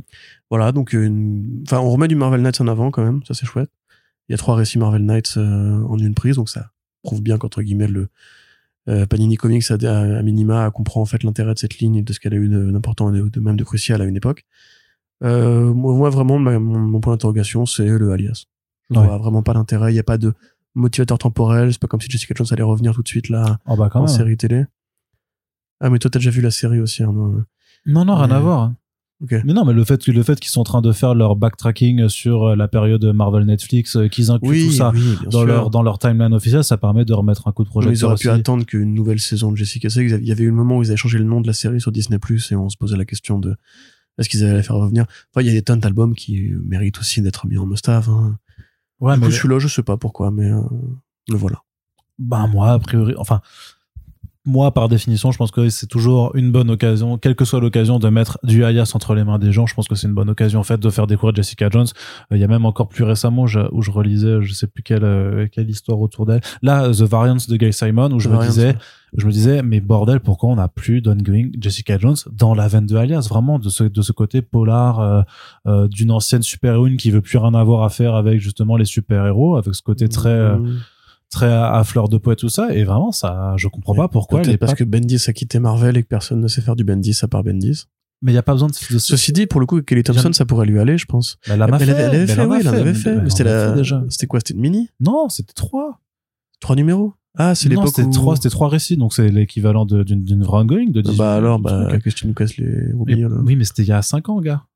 Elle- elle- per- ouais, mais Elle a repris les, c'est sûr. elle a repris Jessica Jones il y a 5 ans et comme dit c'était des récits euh, sous forme de, de de récits complets enfin de original graphic novel au final puisque c'était d'abord publié en, en, en numérique et et de, de mémoire. Mais je veux dire qu'il n'y a pas eu d'ongoing depuis et c'est ça que- qui qui me qui me manque réellement. Et je veux dire il n'y a pas que Bendis qui sait faire du polar non plus Bien sûr que euh, tout le monde n'aura pas forcément euh, son savoir-faire sur les dialogues mitraillettes, sur les échanges et tout ça, mais il y en a d'autres qui Oui, mais c'est son, c'est son personnage, tu vois ce que je veux dire. C'est c'est lui le vrai père de Jessica Oui, Jones. mais à partir de là, je veux dire qu'il y a euh, Mais Miles Morales, fait maintenant, qu'est-ce qu'il est, qu'il est pas très bien écrit, tu vois. bah, et- c'était un peu mieux là avec la nouvelle Surtout au-delà de ça, tout à l'heure on parlait des Inhumains. Il faut se rappeler qu'il y a une grosse période où Marvel voulait pousser les Inhumains, d'où la série Bolt, etc. Parce qu'il y avait des conflits de droit par rapport à X-Men. Là, c'est pareil quelque part. Depuis la- l'abandon des séries Netflix Defenders, euh, cet effort de mise en avant, à part Daredevil qui est quand même un statut d'exception, on est bien d'accord. Moi, je pourrais te parler d'Iron Fist. euh, les efforts qu'on- qui n'ont pas été faits depuis la fin du run de Carrie Andrews, c'était bien il y, a, il y a 10 piges maintenant, non? Enfin, un truc comme ça. On commence à en approcher, je pense. Euh, voilà, enfin, je veux dire, Iron Fist, depuis, c'est pas, pas ultra intéressant, à tel point qu'ils ont fini par virer Danny Rand pour mettre un personnage qui n'a pas eu droit à une série lui-même. Après, je donc, pense euh, que Iron Fist, c'est moins un personnage moins intéressant que Jessica Jones en tant que tel. De façon très. euh, Ouais, mais ils avaient posé toute, toute une nouvelle mythologie, on en parlait récemment ouais. avec. Ils l'ont euh, pas développé, ouais. Et même euh, Luke Cage, quelque... bah, Luke Cage, non, il a quand même toujours eu une présence. Si, si, euh, puis là, avec le timeless Ouais. et tout ça, tu sens qu'ils font. Et puis, il, est devenu, raison, il est ouais. devenu maire de New York, donc il a quand même son. Si, si, il est quand même bien. Enfin, je- moi, je pense que la- le retour justement de Marvel Spotlight et compagnie va permettre à Marvel de se recentrer un peu sur leurs forces euh, au du niveau street urbain. level, oui, du street level, mais surtout, faites-le revenir aussi en comics. Et vraiment. Tout à fait. euh, ouais. Quelque part, Moon Knight, tu vois, on bouffe pas si mal, on bouffe pas extraordinairement bien, mais bon. Oui. Ça se mange, quoi. Tu vois, c'est Oui, comestible. ça c'est pas, c'est pas dégueu. ça se mange. Et alors, qu'est-ce qui se mange pas mais qui se lit? Ce sont les comics, bien entendu. Et euh, donc, c'est le moment, puisqu'on fait la transition vers la partie VO.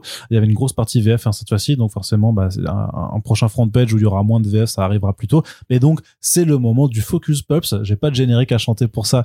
C'est Euh, le Focus Pulps. Oui, voilà. c'est le Focus Pulps. Tadam Merci euh, Corentin. Donc euh, cette petite euh, cette petite pastille euh, qu'on vous propose dans le cadre de voilà de ce sponsorship avec Pulps euh, donc à Paris et donc qu'est-ce ce que je vous disais c'est que Pulps a mis en, en ligne en fait une offre de précommande euh, donc basée vraiment sur le catalogue des previews, le système vraiment des sollicitations, c'est-à-dire que euh, vous pouvez précommander des comics euh, directement sur leur outil euh, sur leur site en ligne, euh, sachant que c'est des choses qui arrivent en général deux mois après. Et il y a une sélection du mois qui est mise en place euh, donc chaque mois en toute logique euh, sur lequel il y a des prix de lancement où généralement bah, c'est un peu moins cher que le prix euh, le cover price qu'on appelle le cover price puisque voilà Pulse veut faire un effort pour pousser justement certains titres qui jugent intéressants. Et nous on intervient là-dedans parce que on se concerne donc comme je disais avant dans le podcast en amont pour regarder ce que lui a envie de pousser. Nous en fonction de, de l'actualité de ce qu'on a déjà abordé a aussi des choses qui nous intéressent et donc bah, on s'accorde. Et là en l'occurrence bah, c'était facile parce qu'il y avait plusieurs titres qu'ils avaient sélectionnés sur lesquels nous on était déjà euh, raccord. Et j'en ai il y en a un que j'ai rajouté en fait euh, que j'ai proposé euh, qui est donc Man's Best qui qui sera qui fera partie donc de notre sélection. Mais donc il y a trois titres sur lesquels on a envie de vous pousser à la lecture en VO si vous lisez de la VO. Donc le premier c'est Ultimate X-Men. Corentin pourquoi on estime que Ultimate X-Men ça devrait avoir un petit peu d'intérêt de votre part? Alors pour contexte, euh, si vous si vous prenez les front pages en route, euh, le- la nouvelle saga Ultimate a été lancée là récemment et d'ailleurs le numéro Ultimate Spider-Man vient tout juste de tomber. Euh, donc c'est une nouvelle euh, Terre, une nouvelle réalité, la Terre 61-60, où on va essayer un petit peu de moderniser les thèmes qui étaient avant ceux de l'univers Ultimate, qui étaient généralement très centrés sur les États-Unis, avec un pôle de trois ou quatre séries par en alternance, qui étaient Spider-Man, les Ultimates, les X-Men pendant assez longtemps, et les Fantastic Four. En l'occurrence, Hickman a décidé de, de dépeupler un petit peu les États-Unis avec une nouvelle topographie, une sorte de conseil euh, des Illuminati reptiliens euh, super vilains qui gouvernent un petit peu le monde en secret, qui a été formé par le Maker, donc le, Ultimate euh, Fantastic, Ultimate Red Richards, pardon. Et ça, c'est la base de la saga principale. D'ailleurs, on a oublié de dire qu'il y a une nouvelle dans les, dans les news, on a oublié de bah dire non parce que c'est la VO qui arrive après D'accord, super. Euh, et donc, en l'occurrence, Hickman, il a été assez ambitieux, je trouve, puisqu'il a été chercher Peach Momoko, donc qui est une artiste qui jusqu'ici ne travaillait pas sur les ongoing, qui travaillait que sur des numéros assez restreints ou sur des petites sagas autocontenues. voilà, sur des mini-séries ouais. Voilà, notamment les Demon Days euh, Et et, Demon. Demon Wars, Ouais. qui sont donc des relectures de l'univers Marvel version folklore japonais et qui prennent dans les mythes euh, les démons, l'histoire en fait du Japon, donc l'histoire féodale, l'histoire des yokai, l'histoire des des euh, tendo, je crois que ça s'appelle. Enfin toutes les créatures qui sont euh, qui existent sur place, des grands mythes, des grands des grands folklore, des grands contes japonais qui sont revus avec une esthétique qui fait Marvel et un personnage qui lui sert un peu à elle de, de guide dans cet univers-là, qui est le personnage de Mariko. Là, en l'occurrence, euh, Momoko vraiment abandonne cette espèce de zone de liberté pour aller jouer dans un truc qui sera canonique dans le multivers Marvel. mais qui reste quand même une forme de nouvelle poche de création Exactement, et qui va du coup aller directement s'implanter au Japon, puisque euh, la nouvelle, le nouvel, univers pardon, Ultimate va penser en termes de euh, zone géographique, donc Black Panther en Afrique, Spider-Man pour New York, les, les Ultimates aux États-Unis et euh, les X-Men au Japon.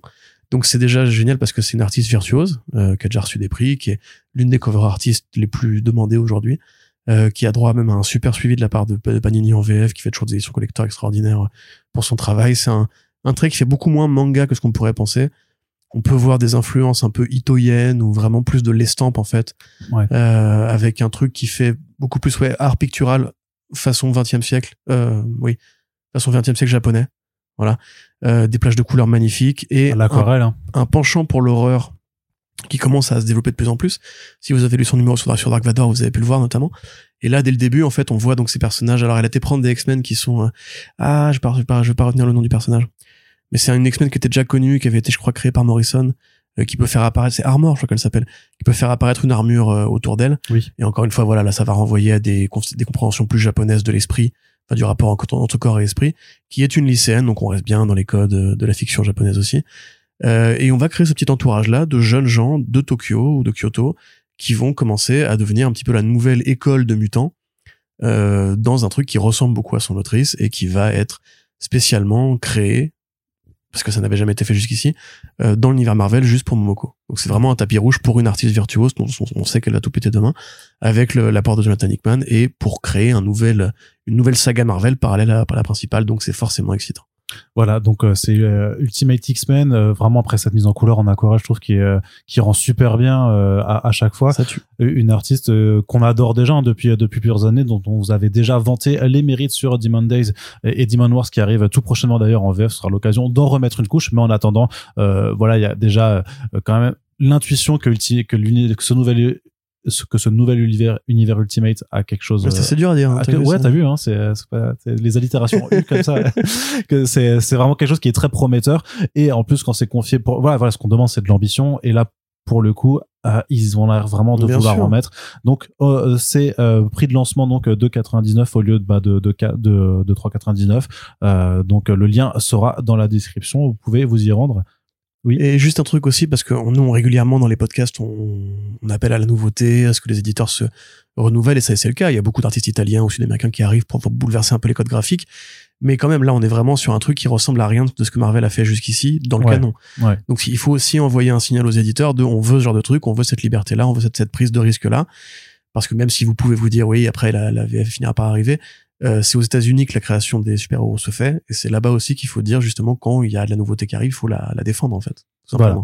Tout à fait. Et puis, ce sera toujours effectivement beaucoup plus intéressant que, que par exemple un Amazing Spider-Man. On vous l'annonce, il y aura jamais, a, priori, sauf euh, sauf changement d'équipe créative radicale, il y aura pas d'Amazing Spider-Man dans les focus pulps euh, de, de, de ce podcast. Sûr. Allez, le second titre, parce qu'on va pas non plus, faut pas qu'on personne non plus un quart d'heure. Les gens veulent aussi la suite de l'actu.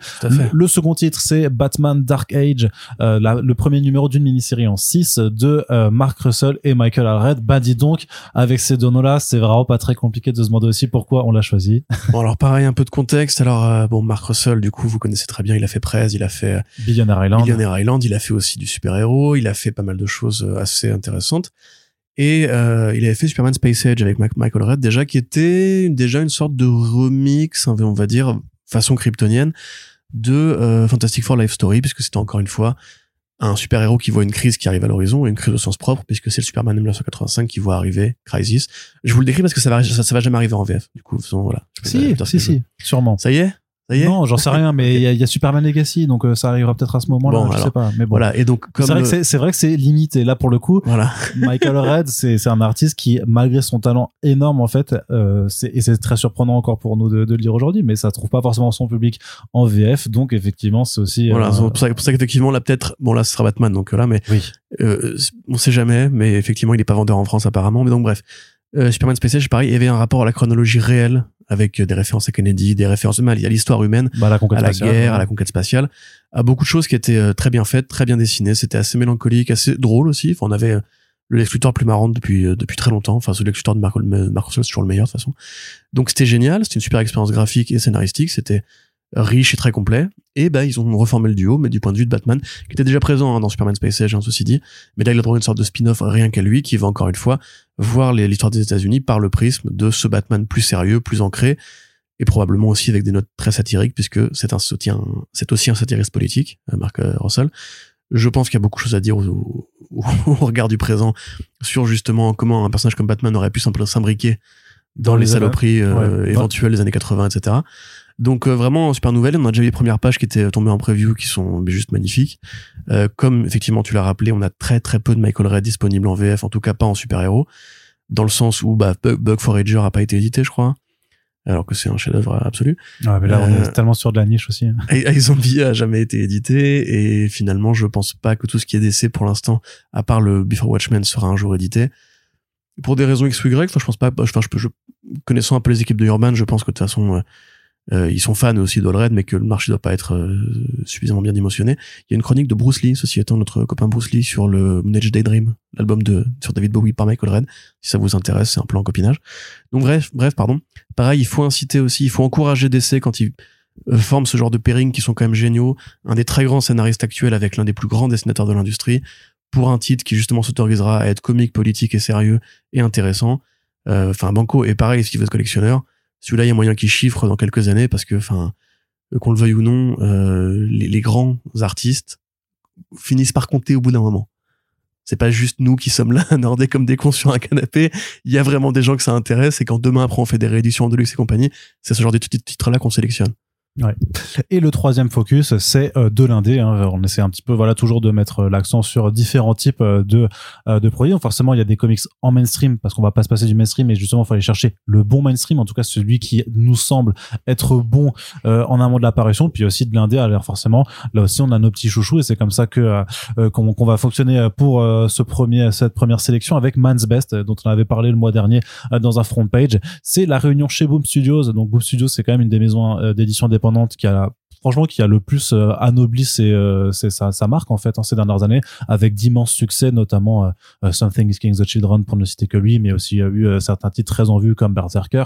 Mais voilà ils font quand même de l'indé de très très de très très bonne qualité ces, ces derniers temps. Et donc il y a un auteur qui arrive chez eux c'est Pornsack Pichet Shot qui avait pu faire Infidel donc une mini-série d'horreur sortie en VF un hein, Urban Comics un peu passé sous le radar hélas mais qui était un très très très bon titre mmh. d'horreur sociétale Campbell. Voilà, avec Aaron Campbell. Euh, il a ensuite fait euh, The Good Asian, donc un polar lui aussi ancré dans des thématiques euh, sociales, puisque c'est un auteur aussi qui est bah, qui qui qui étant asiatique en fait veut parler aussi du, du rapport des États-Unis aux étrangers, notamment bah, à, toute l'immigration asiatique. Donc un polar. Alexandre Tefengi. Avec voilà, avec Alexandre Tefengi. Donc c'est un polar qui arrivera chez Comics Initiative et donc sa prochaine création, ça s'appelle Man's Best. C'est chez Boom Studios que ça va arriver. Ça parle en fait d'un petit équipe euh, qui a en fait quitté euh, la, Terre pour essayer de trouver euh, une nouvelle planète sur laquelle vivre parce que ça se passe donc d'ici deux trois années la Terre est foutue. Et donc dans cette, parmi cet équipage aussi il y a des animaux donc qui sont un petit peu modifiés. C'est-à-dire qu'on a un petit bulldog français avec avec une roquette on a un golden retriever qui a une jambe mécanique et on a un chat qui pilote une armure méca donc ça fait un petit peu nous trois we three dans dans dans le dans le concept. Et en fait euh, le vaisseau va se cracher, ils vont se trouver sur une planète où euh, leur équipage a disparu, ils essayent ensuite euh, de, les retrouver sur une planète. Bien sûr, les dangers seront légion. C'est présenté par l'éditeur comme un croisement en fait de du voie de l'incroyable voyage. C'est un film de Disney avec euh, des chiens et des chats qui sont perdus dans la forêt qui doivent rejoindre qui doivent rejoindre leur maître quelque chose comme ça. Mais donc dans l'espace euh, je vous l'ai dit avec les animaux un petit peu modifiés euh, mécaniquement et tout ça ça fait aussi ce côté euh, with free. Red Rover Red Charlie aussi. et Red Rover Charlie mais sauf qu'ils étaient moins modifiés. En fait ils étaient pas modifiés du tout dans Red Rover Charlie pour le oui mais c'est trois animaux dans un monde sans humains. C'est vrai c'est vrai, c'est vrai un petit peu. Euh, bah ouais. Oui, oui, oui, c'est vrai, c'est vrai, c'est vrai également. Et donc, en plus, euh, c'est illustré par Jesse Lonergan. Jesse Lonergan, c'est un artiste absolument fantastique, un maître euh, du découpage. Euh, on l'a déjà dit, qui a fait notamment un one shot qui s'appelait Edra chez Match Comics euh, il y a un an ou deux maintenant, qui, bah, qui a eu un Eisner Award directement. c'est un auteur que vous aurez l'occasion de découvrir, qui, je pense, va compter, parce qu'il sera publié chez 404 Comics cette année. Donc, je avec Arcade de, Van Jensen. Donc, je pense qu'on aura l'occasion d'en reparler. Et là, on est toujours dans de la science-fiction, mais je pense que ce sera quelque chose qui sera aussi beaucoup plus abordable, euh, puisque bah on est dans un contexte, euh, voilà, avec des chats et des chiens. Euh, c'est un registre un peu plus euh, lecteur friendly, je dirais, quelque chose qui a l'air un peu plus accessible. Mais voilà, il y a un immense artiste, un excellent auteur, un concept super sympa. voilà, grosso modo, on va pas vous le faire. Il y, a, pas de de, de, de, de mystère dans l'équation. C'est un truc qui nous intéresse depuis longtemps, donc on est, on sera ravi mmh. de vous le recommander. le lien est aussi dans la description euh, sur Pups, un prix de lancement donc de 2,49€. Euh, franchement, euh, ouais. c'est cool. Ça, on sait pas si ça va arriver en VF, donc. Ouais, et ça en plus, c'est le genre de titre effectivement plus plus risqué. Donc voilà, comme dit, c'est c'est sûr que c'est c'est Pups Focus, c'est plus pour ceux qui lisent de la VO régulièrement ou qui voudraient se lancer dans la VO. c'est pas si difficile que ça, mine de rien en fait. Hein, ça ça s'approche sur le tas aussi. Donc voilà, ce sont les recommandations du mois de de janvier et donc les titres arriveront au mois de mars. Hein, c'est le principe de ces précommandes en previews. N'hésitez pas à nous dire si jamais euh, ça vous a intéressé de nous entendre en parler. Et maintenant, c'était le Focus Pulp, c'était le Focus Pulp. On va Focus Pulp. On va pouvoir, je sais pas si euh, s'ils vont apprécier que tu fasses ça en fait. Ah ouais non, je vais le faire à chaque fois maintenant. Non, je suis, bah, je suis pas sûr que moi j'apprécierais que tu fasses ça à chaque fois. On continue donc du côté de la VO. Focus Pulp, Arnaud. On va continuer du côté de la VO avec ADW qui renouvelle son contrat avec Paramount pour les Tortues Ninja. Euh, ça faisait, euh, c'était pas forcément évident parce que ADW ça fait quand même depuis quelques années qu'ils qu'ils enchaînent les déconvenus. Il y a ils perdent des licences. Euh, ils licencient 30% de leurs effectifs. Il y a leur gamme ADW Originals où ils annoncent 10 titres, mais au final ils ont publié que deux. Donc vraiment, ils sont pas dans une situation qui est la des plus reluisantes, mais heureusement pour eux, ils gardent les Tortues Ninja. Pile en 2024, c'est l'heure où on va fêter les 40 ans euh, d'existence de la euh, licence. Donc euh, ça c'est plutôt une bonne chose, sachant que bah donc on arrivera au 150e numéro de la série ongoing de Sophie Campbell. Il y a le The Last Ronin 2 qui doit arriver aussi. J'imagine qu'il y aura d'autres projets qui vont arriver, mais en ce sens, j'imagine que chez IDW, ils sont plutôt soulagés. Pourquoi tu te mets comme ça? Parce que j'ai mal au dos, lâche-moi. c'est ridicule. Oui. Euh, mais après, ah, enfin, à mon avis, je pense que les annulations de titres en indé, etc., c'est aussi pour pouvoir financer les Tortues Ninja. Parce que, enfin, si tu fais un calcul d'équivalence, euh, ce que ça va te coûter de produire de l'indé en espérant être adapté, et en plus après, ben, on sait qu'ADW, c'est pas la boîte qui a le, le plus, enfin, le mieux appris de ses erreurs en termes d'adaptation. Euh, ça fait des années hein, qu'ils sont endettés par rapport à ça parce que parce qu'ils ont en fait couru après cette idée de produire des pilotes eux-mêmes pour ensuite les présenter à des networks. Et en fait bah, dans ce cas-là t'investis de la thune et t'es pas sûr de, de recouvrir ensuite. Euh, ils ont recommencé récemment. On avait encore parlé l'année dernière d'adaptation qui avait été mise en route et c'est très clairement pour ça qu'ils ont validé autant de, de créations originales comme Mark est arrivé. Ils ont réduit la voilure. On peut trouver que c'est triste ou pas triste. En tout cas c'est le marché il est dimensionné comme ça. Il n'y a pas la place pour autant d'éditeurs indés en revanche il y a toujours eu de la place pour les comics Tortue Ninja. Euh, depuis que les Tortues Ninja existent, ça a toujours été. Alors je sais pas si c'est, enfin c'est probablement plus autant un gros vendeur qu'à l'époque, mais la série actuelle, c'est vraiment euh, ce qui s'est fait, ce qui s'est fait de mieux sur les Tortues en comics depuis toujours. Certains préféreront le volume Archie, certains préféreront les premiers numéros de Eastman et, Laird, mais en vérité, euh, une saga aussi longue, avec un tel développement, avec de telles évolutions de personnages, avec une telle topographie aussi, puisqu'on a été dans l'espace, on a parlé un petit peu de tout ce qui avait été fait au niveau du Foot Clan en, arrière, en avant, la religion, les dimensions. Enfin, c'est vraiment une saga qui, qui tient debout et c'est l'une des meilleures sagas si on considère que les super-héros, enfin les Tortues sont les super-héros en super-héros euh, dans le présent. Donc moi je suis pas spécialement surpris effectivement, surtout pas après The Last qui a été un succès d'édition aux États-Unis et un peu en France aussi.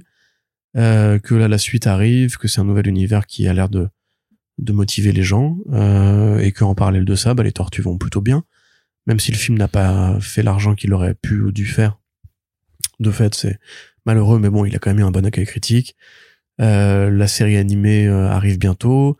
Les jeux vidéo Tortue Ninja, ça existe, ça continue. Il y a le jeu Last Roland qui va arriver. Gros projet ça, hein, quand même. Exactement. Shredder's Revenge qui avait droit à une petite euh, extension de durée de vie avec un DLC. Bref, moi, moi, je pense que c'est une bonne période pour les fans des tortues. Il n'y a pas, de raison que, à mon avis, Paramount, ils sont contents de ce qui se passe avec les tortues en comics parce que The Last Ronin, par exemple, ça fait un truc à adapter. Tu vois, c'est plutôt cool. Euh, le narratif qui est poursuivi, etc., c'est une base qui servira plus tard. De nouveaux personnages qui arrivent régulièrement aussi. Donc en fait, ils font quelque part du bon travail scénaristique et, artistique, et ils font aussi du bon travail de développement d'IP. C'est-à-dire que tout ce qui a été fait depuis 150 numéros, ça peut être des trucs qui pourront servir pour les futurs films, pour les futures séries, pour les futurs goodies. Très important aussi. Hein. Les Tortues Ninja, ça tient beaucoup grâce au merchandising. Euh, tout à l'heure, on parlait des films Godzilla. Il faut quand même savoir, par exemple, que les films Godzilla au Japon, ça rapporte à peine 20 millions par an dans les, enfin, à l'époque où il y avait une période faste. Et ça rapportait 100 millions en merchandising, tu vois. Les Tortues, c'est pareil. C'est un truc qui parle aux collectionneurs, qui parle aux mecs qui aiment la, qui aiment la figure, qui parle aux mecs qui aiment la hot toys et tout. Donc évidemment, plus tu crées des personnages, il y en a quand même beaucoup qui sont arrivés sous Campbell avec la nouvelle ville, Mutant City et tout. Euh, non, non, moi je suis pas spécialement étonné, je suis content. Je pense qu'effectivement, c'est quand même rare d'avoir une série qui poursuit avec un tel degré de qualité euh, sur, sur 150 numéros et qui prend autant au sérieux ce concept de quatre tortues d'enfer dans une ville. Très bien, merci euh, Corentin.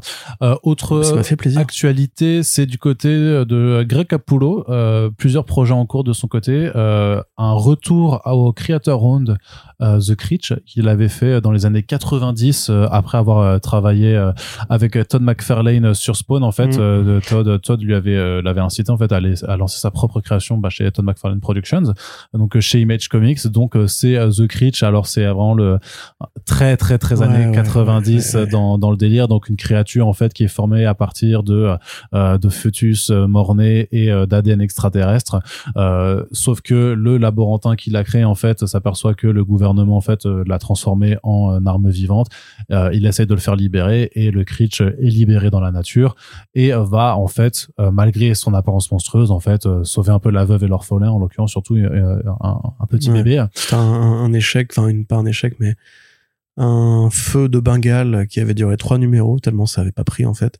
Et dès le volume 2, en fait, on avait déjà un peu à la honte une espèce de relecture de ce qui s'était- de ce qui s'était passé dans la, dans la saison 1, entre guillemets, parce qu'en fait, on savait C'était, pas, euh, Hunt for Blood, le deuxième on savait pas qui était mort, qui était pas mort, si ça s'était vraiment passé ou quoi. Enfin, c'était vraiment, scénaristiquement, ça avait pas un, un intérêt fou. Et si vous le relisez, enfin, si vous le relisez aujourd'hui, c'est vraiment pas du Capullo comme, comme Batman, hein. C'est vraiment du Capullo qui copie McFarlane avec les grands yeux. la- Enfin, non, c'est pas, c'est vrai Non, que- la, première série. Oui, la première Euh, série. Vraiment, c'est c'est du McFarlane. C'est incroyable d'ailleurs de voir à quel point il s'était inspiré de lui, quoi. Donc, euh, Bah, c'est pas pour rien que McFarlane euh, l'a- l'avait ré- oui, oui, récupéré sûr, sur hein, Bah, c'est son élève le plus fidèle. hein. Mm, mm, mm.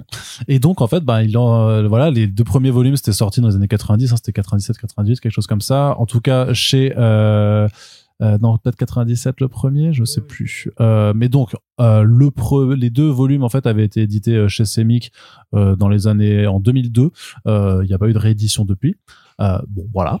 Euh, c'était 97 la première et euh, Out for Blood, c'était en 2001. Et donc, euh, un an plus tard, on avait les deux en, en VF. Mais il est au travail sur un troisième volume qui servira logiquement de conclusion euh, au titre. Donc, j'imagine que ça fera plaisir euh, bah, aux fans euh, des premières heures. Moi, je trouve que c'est cool sur le principe que Capullo puisse revenir, en fait, à- se trouve le temps de revenir à son à, à sa création, ce qui reste sa création. C'est important qu'on aime ou qu'on n'aime pas, tu vois, ça reste sa création.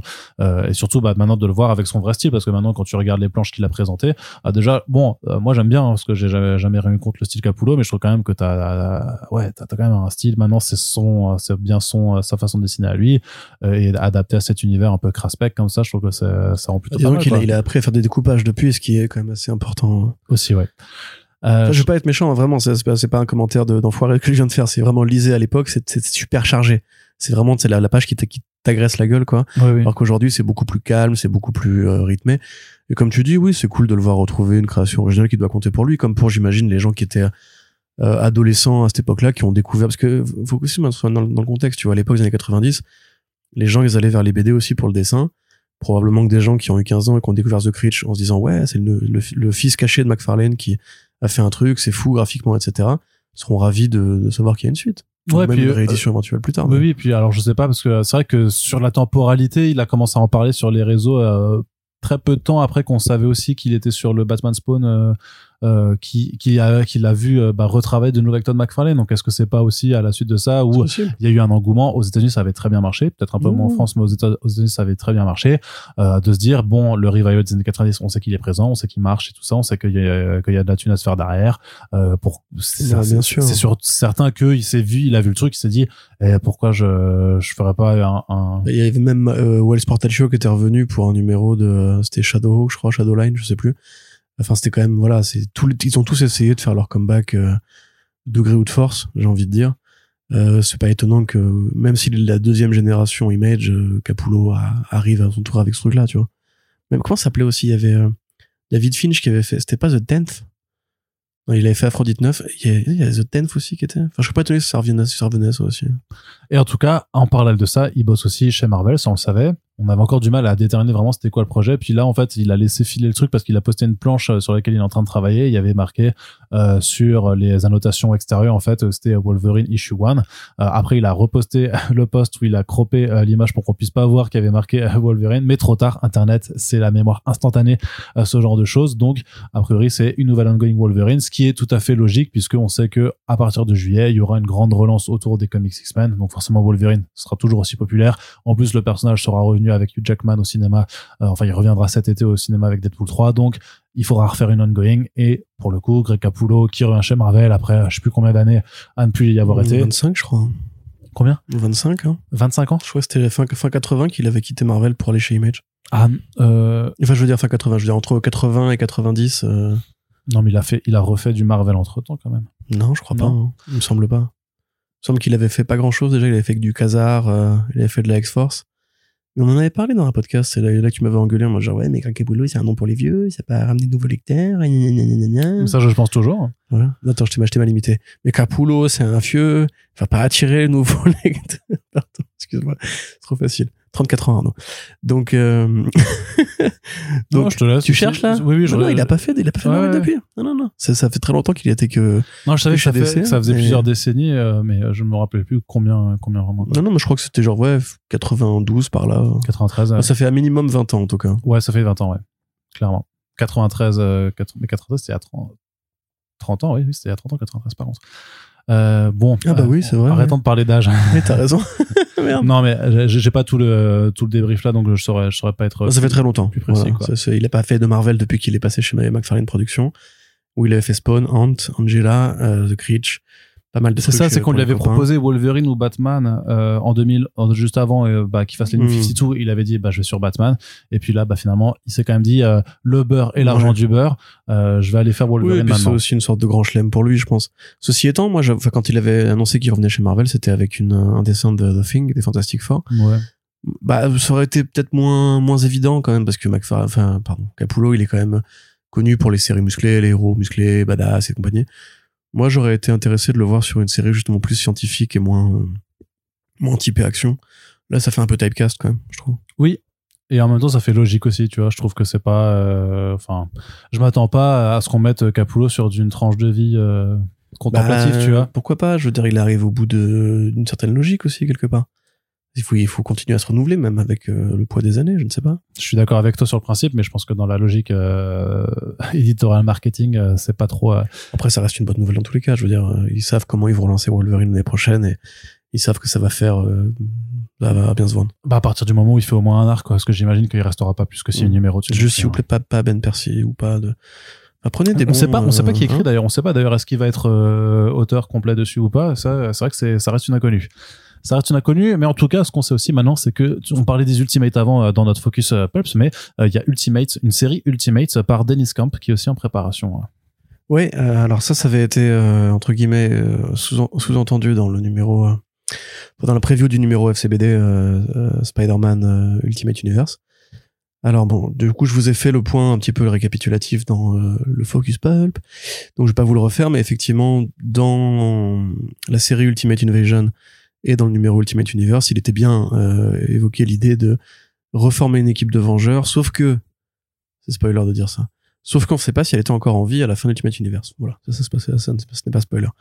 Et euh, la composition est assez classique. Elle, ressemble, même d'ailleurs pas mal à, la composition des premiers Ultimates, en fait, à un détail près, c'est qu'il y a Doctor Doom dedans. Mais je ne pourrais, je ne vous dirai pas qui c'est. Comme ça, surprise. Euh, et on ne sait pas exactement ce qui va transparaître. Et on a eu une page de preview avec Iron Lad et Doctor Doom euh, dans le, les prévisions du FCBD en question. Et donc, effectivement, Dennis Camp, qui a été nommé pour écrire ce petit segment-là, va ensuite reprendre euh, la série. Il est accompagné de Juan Frigueri pour le numéro FCBD, ce qui signifie sans doute que ce sera lui qui fera aussi la, la série plus tard, a priori en tout cas. Il y a beaucoup de choses à dire quand même, parce que euh, déjà, c'est pas Hickman qui va la faire. Ça, c'est surprenant quand même, parce que généralement, les Ultimates, c'est le moteur narratif de tout l'univers Ultimate. Ouais, Là, mais vu, vu qu'il fait euh, Ultimate Spider-Man déjà. euh, bah oui, mais justement, ça, ça pose question. C'est est-ce que Spider-Man prendra un rôle plus important? Parce que généralement, Hickman écrit toujours la série véhicule de l'univers qui relance. C'est pareil pour euh, les X-Men sur Krakoa et tout.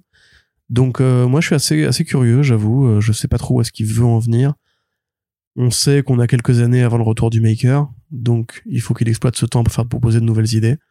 C'est toujours aussi excitant à mon sens. C'est vraiment moi ce qui me motive le plus chez Marvel actuellement. Beaucoup plus que Gods, hein, d'ailleurs. On n'a pas fait de Chose VO ré- récemment, mais je trouve que Gods, pour l'instant, c'est un coup d'épée dans l'eau. Très bien. Et donc on en a terminé pour la partie comics.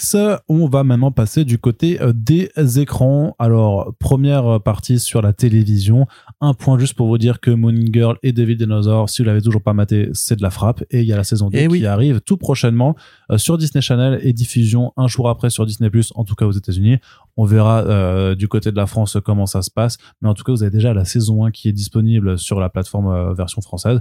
Donc ça c'est plutôt cool, surtout que bah, Mhm. voilà, ce sera toujours aussi euh, dynamique, animé, coloré, la, la digne héritière des séries Cartoon Network et de Spider-Verse mêlées quoi. C'est Ouais, mais pas de podcast First Print encore, Arnaud. et ça c'est bien, Qu'est-ce bien qui- dommage, bien alors dommage. que pourtant, c'est une série qui a un motif violet. Donc, euh, tu devrais être concerné en tant que porte-parole des fans de violet en France. C'est vrai.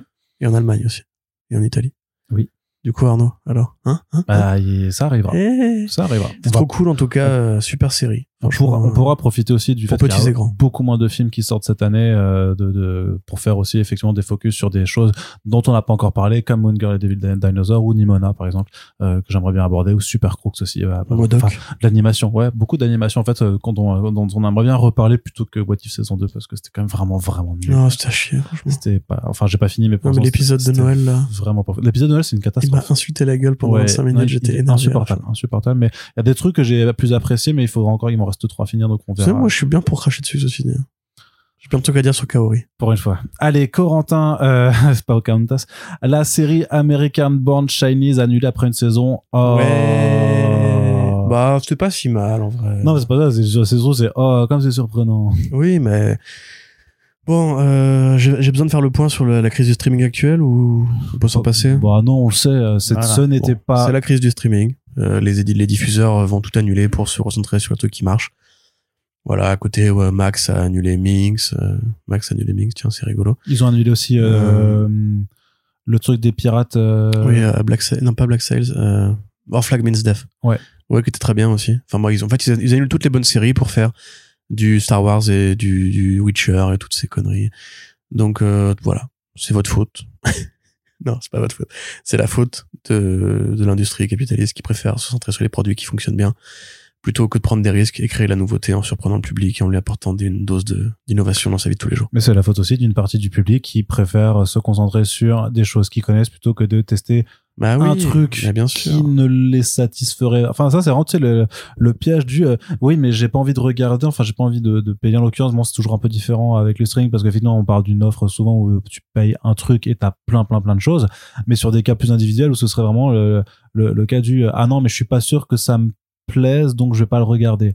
Mais Ou là, je vais pas plus, lire, ou je vais pense pas écouter. Pas que ça coûtait si cher que ça, American Born Chinese, tu vois. Enfin, Non mais tu sais, La pour, pour finir, pour euh, finir, parce que je parlais juste de, de rapport au public et, et que donc ces séries ne sont pas forcément regardées et que forcément le studio il dit bon bah s'il y a pas de public, on va arrêter ça. Euh, mais c'est dommage parce qu'en fait dans ton parcours, dans ton expérience culturelle en fait, euh, si tu te diriges que vers un truc où tu es sûr que quelque chose te plaît en fait, c'est euh, euh, tu vas dans une forme de norme en fait où tu tu bouges jamais de ta zone de confort alors que t'as le pas envie d'être un peu original. ouais mais c'est même, là, ouais mais c'est terrible ouais mais c'est un peu terrible mais le truc c'est c'est c'est que c'est vrai en fait c'est euh, Oui, tu c'est sais vrai. pas. mais enfin, attends, attends, juste quand même qu'on contextualise parce qu'on ne sait pas en fait si la série a bien marché ou pas. Euh, bah, on peut s'en douter non? mais ce qu'on sait, c'est que Disney a fait une année catastrophique. Ça, c'est clair et net. Euh, ils ont perdu de l'argent sur The Marvel, ils ont perdu de l'argent sur Indiana Jones, ils ont perdu de l'argent sur La Petite Sirène a priori, et ça se ça se Sur tous chiffre à centaines de millions, voilà. Ouais, c'est pas que Marvel du coup. Euh, c'est pas pour rien que là, par exemple, euh, Disney a annoncé en parallèle, c'est le, le film Mandalorian avec euh, bébé Yoda et euh, je, je refuse d'appeler ce personnage gros goût, je suis désolé. Bébé Yoda parce que c'est bébé Yoda, point, c'est tout. Et Mandalorian, c'est Boba Fett, point. Voilà, ça suffit. Il y a plus de créativité chez Star Wars. Donc euh, avec euh, ces deux personnages-là, c'est parce qu'en fait, ils ont besoin d'un truc à mettre au cinéma parce que là, en fait, tout ce qu'ils ont tenté cette année, qui était pas risqué ou original pour dessous, hein, euh, ça marche plus. Les remakes en images réelles, ils, ils font moins d'argent qu'avant, de dessins animés, je veux dire les films Marvel ils font moins d'argent qu'avant et en fait là ils commencent à vraiment à rembaliser l'article que tu m'as envoyé avec euh, euh, avec Perlmutter qui revient pour essayer de dégager Bob Iger au conseil d'administration même si ça a peu de chances de prendre ça montre bien qu'en fait les actionnaires ils sont fébriles et en fait dans ces cas-là il y a- il y a une position de faiblesse. Ouais. bien sûr dans ces cas-là genre quand, quand on remet un président en place en lui disant oh là là le mec d'avant il a il a vidé les caisses euh, on est en train de perdre du pognon de malade. Il faut que tu euh, que tu nous remettes bien et qu'en fait une année passe et que bah la boîte elle est pas remise droite. Bah du coup tu tu verrouilles les écoutilles tu tu jettes tout ce que tu peux jeter à la mer pour que le bateau reste à flot quoi. À mon avis je pense même pas que American Born Chinese si tu fais le, rapport euh, parce que ça l'a pas coûté cher je pense le rapport dépenses et retour sur investissement je pense qu'il se tient tu vois euh, genre le c'est un, un succès critique euh, quand même assez intéressant euh, Michel Yeo et Kekui Kwan. En plus c'est sorti sorti dans, la bonne fenêtre tu vois juste après Everything Everywhere All At Once où ils avaient les deux, acteurs principaux où on s'est dit ah ouais c'est cool on va venir à des séries de kung-fu etc alors malheureusement je pense pas qu'elle a été très regardée en dehors des États-Unis voire des communautés asiatiques que ça intéresse vraiment de- d'avoir des produits pour eux. Et encore. Euh, mais voilà à mon- avis c'est plus ça. Je pense que tu vois toutes les c'est pareil Minx la série Minx que Max a, a annulé mais ça coûte pas grand chose à faire quoi. C'est un budget costume et trois rues qui font un peu 70s en, en vérité c'est juste que là c'est un sauf qui peut c'est un sauf qui peut général et même si, tu vois, c'est comme quand pareil, Neil Gaiman nous disait, ouais, mais par exemple, la série Sandman, elle a bien marché. Mais il faudrait qu'elle marche encore mieux pour que des, Netflix se disent du premier coup, ah, là, on la renouvelle. Parce qu'en fait, on est arrivé à un moment donné où les, les plateformes produisent des super productions qui coûtent très cher, qui coûtent 10, 15, 20, 25 millions par épisode. Euh, parce qu'il y a les blockbusters de la télé, les blockbusters du streaming qui sont l'argument de vente, c'est les The Boys, c'est les Mandalorians, c'est les Witcher, c'est tout ce machin-là, c'est les fondations. Et en parallèle de ça, bah, ces trucs-là, du coup, vont, vont sucer le budget, en fait, de petites prods qui sont souvent de meilleure qualité, souvent plus originales, souvent plus, plus mieux. Mais quand t'as un actionnaire en face, tu lui dis, mais on va pas vendre le Disney Plus avec American Born Chinese. On va le vendre avec le crossover entre Ahsoka Tano, euh, Boba Fett, euh, coloris bleu, et machin, etc., etc.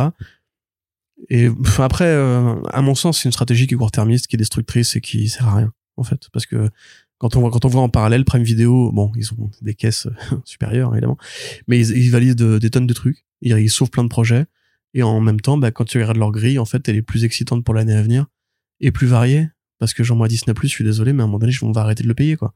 Bah, t'as hein, mais- l'impression qu'ils se, qu'ils se resservent vraiment que, effectivement, que vraiment ce serait contenu à licence, mais qui propose rien de plus de ce qui a été déjà, fait Mm. avant. Donc c'est, Bah, enfin, là, quand l'annonce sort, en fait, déjà, c'est, en plus, c'est bizarre parce que c'est même pas un, un Hollywood Reporter qui annonce le truc. En fait, c'est eux-mêmes, c'est le compte Star Wars officiel ou leurs agences de communication, parce que moi je l'ai reçu directement dans ma boîte mail, euh, qui disent ouais, euh, Mandalorian et Grogu arrivent au cinéma machin, et avec juste un concept art, et tu sais pas de quoi ça va parler, les, les réals, enfin c'est toujours les mêmes, c'est John Favreau et euh, oui, oui, Phil Lord- Dave Filoni, ouais. Dave Filoni machin. Puis un mec qui va dire This is the way, les fans vont applaudir dans la salle en mode genre ouais, réplique Mais, de mais, ouf. mais même ça, mais parce qu'en plus, désolé, parce que les gens, parce que les gens qui sont fans de la série, euh, je n'en fais pas partie, j'ai pas détesté, mais j'ai arrêté, euh, enfin j'ai juste regardé. J'ai arrêté à la 2. Bah moi j'ai pas, j'ai arrêté après la 1 parce que j'avais trouvé ça sympathique, puis après je me suis pas laissé plus porter que ça, mais même les gens qui ont kiffé jusqu'au bout disent qu'apparemment la saison 3 ça conclut un petit peu quand même la série et eux-mêmes euh, qui ont vraiment apprécié ça euh, me disent mais euh, il y a déjà une conclusion donc pourquoi en faire un film? Et Puis je te dis, c'est un substitut. Parce qu'ils- ils, ils ont repoussé à plus tard le fait de faire des films Star Wars. C'est là qu'ils s'aperçoivent qu'au box-office, au box-office immédiat, ils ont rien. Je veux dire, la, la House of Terror là, de Disney, ça n'a pas marché. Euh, les films Marvel, ils, ils peuvent plus compter dessus parce que le public commence à s'en foutre. bah il y aura Deadpool 3 Deadpool 3 ça devrait ça devrait relativement Oui, fonctionner et s'ils arrivent à retravailler en interne les choses pour 2024 Tu sais, moi, moi, ce qui m'énerve 2025, vraiment, mais- c'est 220 millions de budget pour euh, Secret Invasion. oui toujours oui oui Et on annule, euh, on annule euh, American Born Chinese. Mais allez vous faire foutre, en fait, quoi. non, mais juste allez vous faire foutre, vous avez des trous du cul, c'est tout. À un moment donné, faut qu'on arrête d'essayer de contextualiser le truc. Disney, c'est pas des bons gestionnaires, ils le payent et tant mieux pour leur gueule, quoi. C'est juste triste pour les artistes qui, bah, après, moi, je suis triste pour Jin Wen Young parce que voilà, c'était un, un produit qui met un peu son nom en avant et qui aurait pu lui permettre de faire valider d'autres projets dans la foulée. Cela dit, Dargo a pas réédité American Born Chinese pour, non, pour mais c'est hein. c'est très différent, de toute façon. Oui, oui, je sais. C'est pas la même atmosphère et tout. J'en- Euh, J'entends bien, mais ça aurait été bien parce que ça fait de, de- on l'a, on- ça a jamais été réédité. Puis c'est pas la série du siècle non plus, mais enfin, moi c'est cette stratégie en fait. De, à une époque, quand la série télé euh, est arrivée, ça a bouleversé le narratif. Tout le monde jurait que par les séries télé, euh, tout le monde piratait, tout le monde regardait des tonnes de séries tout le temps. En un week-end, t'avais vu quatre saisons, etc. Et à l'époque, tout le monde se disait ouais, les séries sont devenues de grande qualité. Le streaming est arrivé et du coup, des tonnes de projets ont été validés. Et là maintenant, on arrive au moment où en fait, on va redevenir comme à l'époque où chaque plateforme aura trois grosses séries, quelques petits produits qui seront annulés au bout d'une ou deux saisons et point, tu vois. Comme Netflix, en fait, tout le monde va faire du Netflix tout le monde va valider un projet. Oh, pas assez, bah on annule. On valide, on annule. Et enfin, c'est nul quoi. Et pourtant, Enfin, Netflix, pourri, va euh, Netflix investit aussi dans des trucs qui sont bien, tu vois. Ouais, mais enfin Netflix c'est quand même une euh, c'est une boucherie quoi. C'est Netflix si tu si ça marche pas du premier coup, c'est tu dégages. Ouais, ça c'est, J'ai encore The Get Down au travers de la gorge tu veux. c'est l'industrie. Hein. Ou Sense8. C'est, c'est pas, c'est-à-dire que c'est, partout pareil, quoi. Ton, ton roman, ton premier roman, il marche pas, bah, ton éditeur t'en, te, Ouais, te- C'est pour ça qu'il faut il hein. faudrait faire un appel effectivement au public d'être plus d'être plus Après, le- curieux. Le, oui, et puis le, le problème, c'est que euh, les séries télé, contrairement à, à, à des BD, on va dire, tu peux pas passer par le financement participatif pour faire valider le truc, tu vois. Enfin, Ah oui non, ça coûte un peu plus cher. C'est ouais. compliqué d'avoir d'avoir ce genre de, de ressources. quoi. Mm. On appelle ça une, une levée de fonds dans ce. Allez, Corentin, euh, passons quand même du côté, enfin, on reste du côté des séries télé toujours. Marvel Zombies, ce sera une série TVMA, donc plus euh, adulte aussi. Ça, a priori, ce sera plus sanglant euh, que l'épisode qu'on a vu euh, sur euh, Disney Plus avec euh, What If. Par contre, effectivement, c'est bien une continuation de cet épisode-là et pas du tout une adaptation des comics de Mark Millar et Robert Kirkman. Tout à fait. C'est ce qu'a expliqué Brian Andrews qui travaille dessus, euh, avec Kamala Khan dans le rôle principal. Et on va suivre un peu à la Walking Dead ou euh, à différents films de George Romero un groupe de survivants qui vont se taper avec les, les zombies, euh, les zombies euh, Avengers, les Marvel, zombies, ouais. voilà. Bon, euh, au-delà du fait que c'est encore une fois, et là on en revient à Kaori, quand il y a des personnages amérindiens qui existent déjà dans le catalogue Marvel, à quoi bon en créer une inédite pour pour rien, enfin pour ne rien faire avec en plus Bah particulièrement. attends, on verra bien s'ils en font rien. Non, non, c'est c'est de la merde. Voilà, c'est faux. Stop. C'est ridicule. C'est maintenant Marvel ne fait même plus du. Bref, pas m'énerver. L'épisode 1602 là aussi. Mais mais mais, mais j'ai mal à mon gaiman si tu veux là en fait. Et oui, ça fait Gatekeeper et bah tant pis, c'est comme ça. Et donc là c'est pareil en fait. L'intérêt de Marvel Zombies, c'est pas que c'est justement que c'est pas juste euh, des zombies dans l'univers Marvel. C'est que c'est des en fait c'est des zombies qui peuvent parler, qui sont doués de raison, qui peuvent En fait, le, le, vol- sont, c'est pas juste des mecs qui font brain. Voilà, c'est comme ça. ça. C'est-à-dire que Spider-Man est conscient d'avoir bouffé sa Oui, tante May et ça le travaille. Il doit vivre quoi. avec ça, en Ouais, fait. c'est ça. c'est- Et tout le volume de Robert Kirkman, qui était donc le premier, en fait, le côté un petit peu subversif qu'il avait, c'est qu'en fait, c'est une histoire des Avengers. Sauf que les Avengers ne sont pas les gentils de l'histoire, parce qu'ils sont transformés en zombies. Donc il faut qu'ils s'organisent pour bouffer Galactus, puis pour prendre les points de Galactus pour aller bouffer les autres planètes et compagnie. Ça a donné un super cycle où à la fin, il y a la bataille finale et tout. Et c'est ça, en fait, l'intérêt. C'est pas juste euh, Spider-Man traverse une ville pleine de zombies et c'est de pas se faire. Enfin, ça, c'est... Vous avez besoin de l'univers Marvel pour ça. Enfin, euh, la limite, même d'ici, c'était avait déjà plus de recherche que ce truc-là, tu vois. Donc euh, ouais, c'est encore une fois, ça témoigne d'un manque de créativité, et de de respect pour le matériel source, encore une fois, comme la série Hawkeye, comme la série Moon Knight, où en fait Marvel Studios prend les BD, les feuillette trois secondes, dit ok ça m'intéresse pas, les balance au feu. Et maintenant on fait alors, maintenant on va faire un truc intéressant. On va faire un truc que tout le monde a déjà vu 28 fois. On va faire un film de Noël, mais il y aura Hawkeye dedans. On va faire une série façon euh, Fight Club, euh, schizophrénie, enfin des doublements de personnalité, mais avec Moon Knight dedans. Ça a rien à voir avec Moon Knight, mais c'est pas grave. On est content, nous on, se fait kiffer parce qu'on ne respecte pas assez nos propres propres œuvres. Donc on va piquer les idées des autres pour leur donner du crédit et du cachet. Et donc là, bah, on va dire, hey, si George Romero, il avait euh, fait un comics chez Marvel. Et voilà. Donc c'est c'est pourri. Euh, je m'en fous qu'il y ait du sang, moi personnellement. Je veux juste qu'on respecte les putains de comics que je lisais quand j'étais ado et qui m'ont intéressé à ce putain de support en me disant ouais un truc que j'ai jamais vu avant, incroyable. Parce qu'en fait, euh, voilà, c'est comme ça qu'on intéresse les gens, c'est comme ça qu'on crée une diversité, c'est comme ça qu'on qu'on rappelle pourquoi c'est bien en fait l'imaginaire comics, pourquoi c'est pas juste un, copier-coller de trucs qui existent ailleurs. Donc euh, voilà, ils peuvent aller se faire foutre. Eh bien, je te sens très, euh, très motivé pour. Ah, moi euh, vraiment la, la saison 2 de What If, euh, Ah, elle- m'a vraiment, ouais. vraiment énervé. ouais. Ah, T'as bien cassé. Ah, elle m'a vraiment énervé. Bon, bah, podcast samedi alors. Allez, Corentin, euh, Prime Video pour terminer la partie télé. Une bonne nouvelle quand même, c'est Prime Video qui valide euh, une commande de- de- d'au moins une saison pour l'adaptation de Criminal. C'était il y a un an euh, qu'ils avaient annoncé euh, qu'ils que c'était en voie de développement. Ils avaient posé l'option et tout ça. Ils voulaient faire, sachant que dix ans auparavant, en 2011, il y avait déjà eu un, un premier projet d'adap- d'adaptation en film qui au final n'a jamais vu le Donc on imagine que les droits euh, sont revenus à Ed Brubaker pour Criminal et que après bah, il, est, il est allé les, les, les, euh, les vendre euh, un petit peu à droite à gauche. C'est Prime Video donc qui va vraiment produire. On va avoir euh, sûrement d'ici à un an, en 2025, on aura Mm. très certainement une série Criminal adaptée en série télé. Euh, Sachant que Criminal, bah, euh, c'est du policier polar. euh, oui, oui, c'est du gangster, euh, du braqueur. Rien qu'on n'ait jamais vu à la télé, mais en l'occurrence, apparemment, ils veulent quand même faire Criminal en tant que tel, quoi. Mais parce que c'est une digestion assez intelligente de plein de trucs qui ont effectivement déjà été faits avant. On a on a un podcast sur First Print sur l'œuvre de Ed Brubaker. Pardon, et Sean Phillips, donc je vais pas je vais pas vous bananer avec ça pendant très longtemps, mais pour résumer, Criminal en fait c'est une anthologie criminelle qui au départ marche un peu comme Sin City dans le sens où il y a une ville qui est censée fédérer toutes les aventures de des personnages principaux, mais en fait euh, ce truc-là va vite passer au second plan euh, parce que la ville de The City qui devait être le terrain de jeu n'est pas un personnage à part entière comme Sin City en est un. C'est plus en fait l'idée d'une sorte de de chronique familiale et de personnages qui vont graviter autour de ça avec quelques quelques hors-séries. C'est-à-dire que c'est la famille des Loles qui commence donc avec le paternel Tig Loles qui est un fan de comics d'ailleurs euh, qui fait le, le gros bras pour la mafia, pour les truands, pour différents euh, boss du crime. Et ces deux gamins, Tracy et Ricky, euh, qui vont suivre des parcours particuliers, et aussi le meilleur pote de Ricky Loles, qui était donc Tommy, et qui lui va être le, héros du premier volume, Coward, qui est un film de braquage. Et si Arnaud avait lu Coward, il comprendrait pourquoi. Je l'ai lu, Coward. bah, du coup, t'as compris la fin de My Heroes Have Always Been Junkies, du coup, entre temps.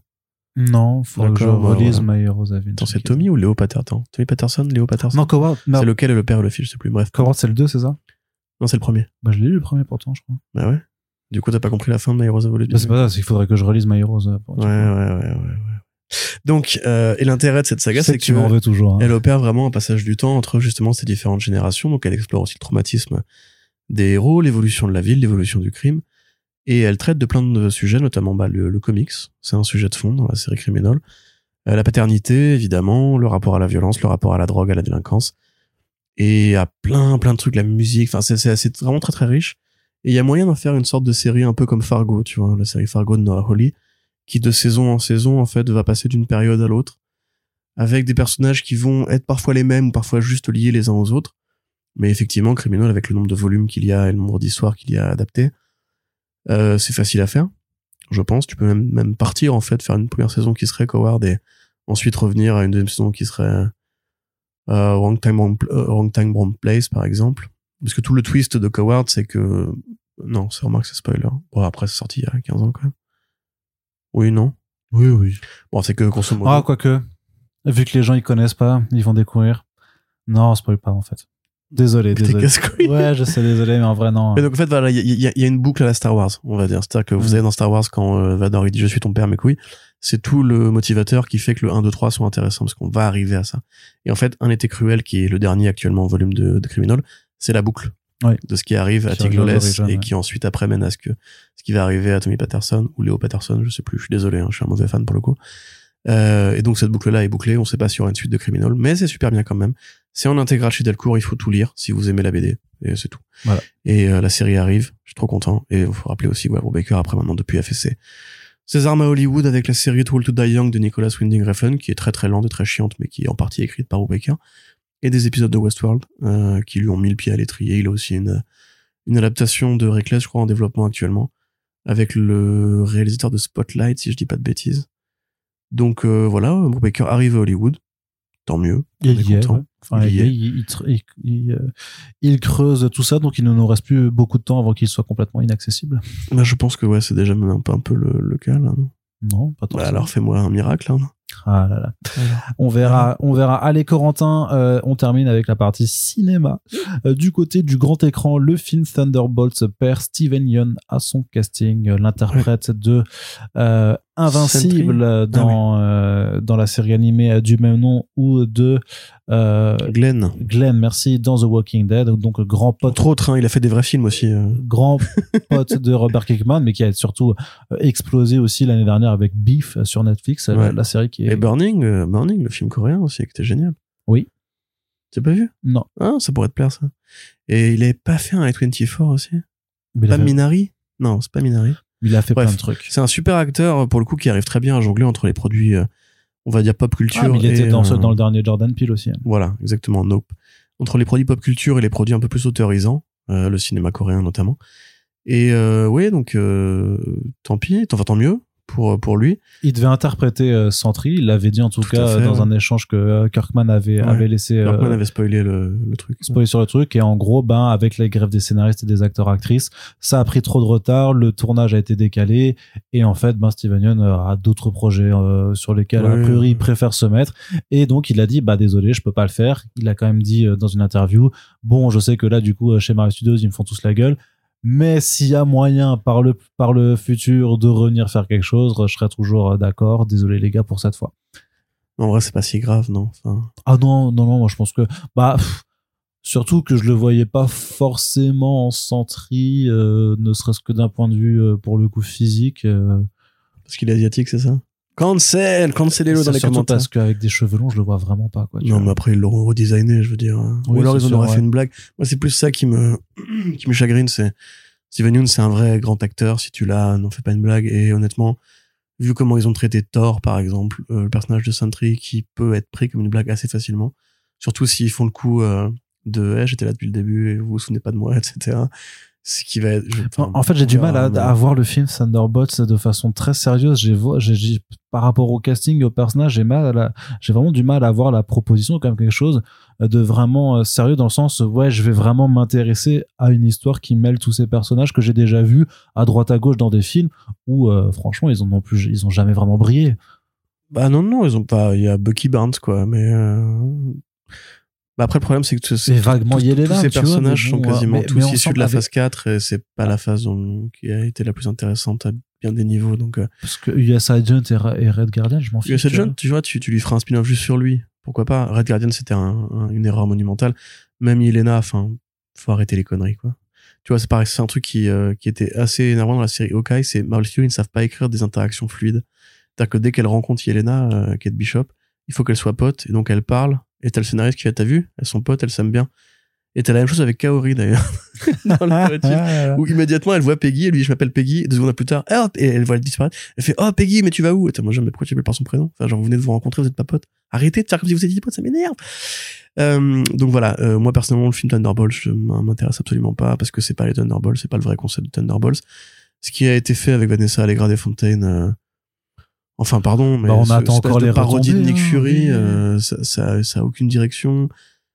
Et puis en plus, ça a du coup une influence néfaste sur les comics parce que maintenant, c'est même plus les Thunderbolts en mode Suicide Squad, c'est les, les Thunderbolts en mode commando. Non. Ça dit, il y avait un peu de ça dans, dans la Oui, période oui, Dark Reign, oui, donc bon, euh, Non, mais d'accord, mais quand les dire- Thunderbolts deviennent après les Dark Avengers. mais l'intérêt des Thunderbolts, c'est quand même plutôt ce truc-là. C'est des vrais anti-héros, là, c'est pas des anti-héros, c'est juste Ah, des, bah, non, ils ont pas c'est juste des produits de, de, de programmes de recherche militaire. Du coup, ça va faire une série Super Commando et tout, enfin, une, un film Super Commando et tout. Ouais, mais ils ont rappelé une zone de gris, tu vois. En plus, l'idée c'était quoi? C'était qu'ils qu'ils avaient tapé le Sentry? Je sais pas. Ça, Parce je que sais là, pas. enfin, Bah, moi, euh, c'est ce que je verrais. même. Franchement, j'ai vraiment l'impression que c'était vraiment un décalque du Suicide Squad de David Ayer avec une équipe de faux vilains envoyés euh, pour taper une grosse menace qui me. Les Sentry, ils leur roulent dessus à tous. Oui. Enfin, ils clignent des yeux, ils sont tous morts. Enfin. Oui, euh, ça, toi tu le sais, moi je le sais. Marvel Studios ne le sait pas. Bon, du coup, voilà, après ce film-là, mais je sais plus qui c'est qui le, qui le réal, mais. Ah si, par contre c'est Jack Schreier, donc c'est le pote de justement c'était le pote de Steven Yeun, c'est Jack Schreier, c'est celui qui a fait Beef et justement il avait Ah, ramené. j'ai pas vu Biff encore. Ah c'est vachement bien ça par contre. Tu vois. Ouais, on Bah, pour, dit, mais- pour une fois que c'est moi qui ai vu un truc que t'as pas. Mais c'est vrai, tout à fait. Mais du coup, ouais, non, enfin, un mal pour un bien, honnêtement. Moi, ça me va si Steven Yeun peut, limite, s'il veut faire un truc chez Marvel, qui revienne quand la boîte, ce sera un peu sorti les doigts de, de ce que tu veux, tu vois. du fondement. Corentin, on termine avec Todd McFarlane, le bon vieux, euh, euh, l'oncle Todd, tonton Todd, qui nous dit Eh oui. que euh, il laisse 2024, c'est la dernière année qu'il laisse à Blumhouse pour réellement mettre en, en mouvement euh, le film euh, Spawn, et sinon il ira voir ailleurs. C'est ça qu'il dit? C'est- Oui, oui, c'est ça qu'il dit. Euh, il dit qu'il a été patient, mais que là, ça va prendre vraiment trop longtemps, et c'est vrai. L'industrie américaine du cinéma, euh, enfin, en tout cas, les grands studios, les studios en général, ça prend beaucoup de temps. On parle régulièrement, hein, nous, dans ces podcasts, des différentes arlésiennes que, je veux dire, regardez le le film Red Sonja, qui a mis, quoi, 10 ans à se monter, le Qui est toujours pas de date de sortie d'ailleurs. hein. Le film, il a, il a été présenté en festival en plus. de, de. Crow aussi, euh, qui a toujours pas, enfin, qui, a- qui commence à seulement arriver, mais qui a mis, je sais pas, 10 ans, 15 ans à, à sortir de terre. C'est pareil pour euh, la suite de Hellboy après, euh, après euh, le passage de Guillermo del Toro. Enfin voilà, ces petits personnages qui sont en fait des vedettes des comics euh, ne marchent pas en fait dans la logique américaine du blockbuster. Et c'est pour ça qu'en général, on est, il, est, il est assez long de, de, de voir une, un, un vrai produit se monter. Et Mike, bah, McFarlane, bah, il a, je pense, un certain âge, et puis c'est pas un mec très patient de base, donc euh, il a pas envie de, que le film Spawn sorte quand il aura 80 balais, et il a raison. Donc en fait, il a dit, écoute, moi ce que je vais faire, Coco, c'est pas compliqué, si Jason Blum il se bouge pas le cul, euh, bah, j'ai des investisseurs privés, je vais faire financer mon film en privé, le tourner en privé, et ensuite j'irai voir des financiers pour le distribuer aux États-Unis euh, ou en Europe. Ouais, il avait déjà fait le coup quand même avec cette histoire. Même une fois, il avait dit euh, le crowdfunding, il avait parlé de crowdfunding, justement, alors que c'est pas.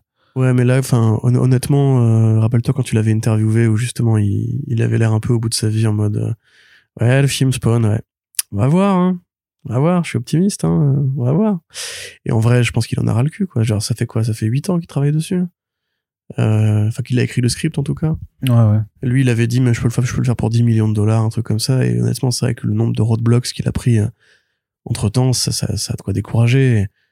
Je peux très bien le comprendre. Encore une fois, le film Crow, par exemple, ou même le film Red Sonja, c'est des films qui sont euh, produits en Europe avec des, des, des investisseurs privés qui après vont au marché du film à Cannes pour trouver un mec qui va distribuer. Enfin, tu vois, c'est effectivement ça, ça existe, c'est un mode de production qui existe. Il, il produit pas grand chose d'extraordinaire. Euh, puis voilà, c'est comme ça. Mais ça, ça existe. Moi personnellement, je vois pas en quoi Blumhouse aurait plus de compétences. hein. Surtout que maintenant, en plus, ils sont occupés avec leur fusion avec, enfin, à terminer leur fusion avec Atomic Monster.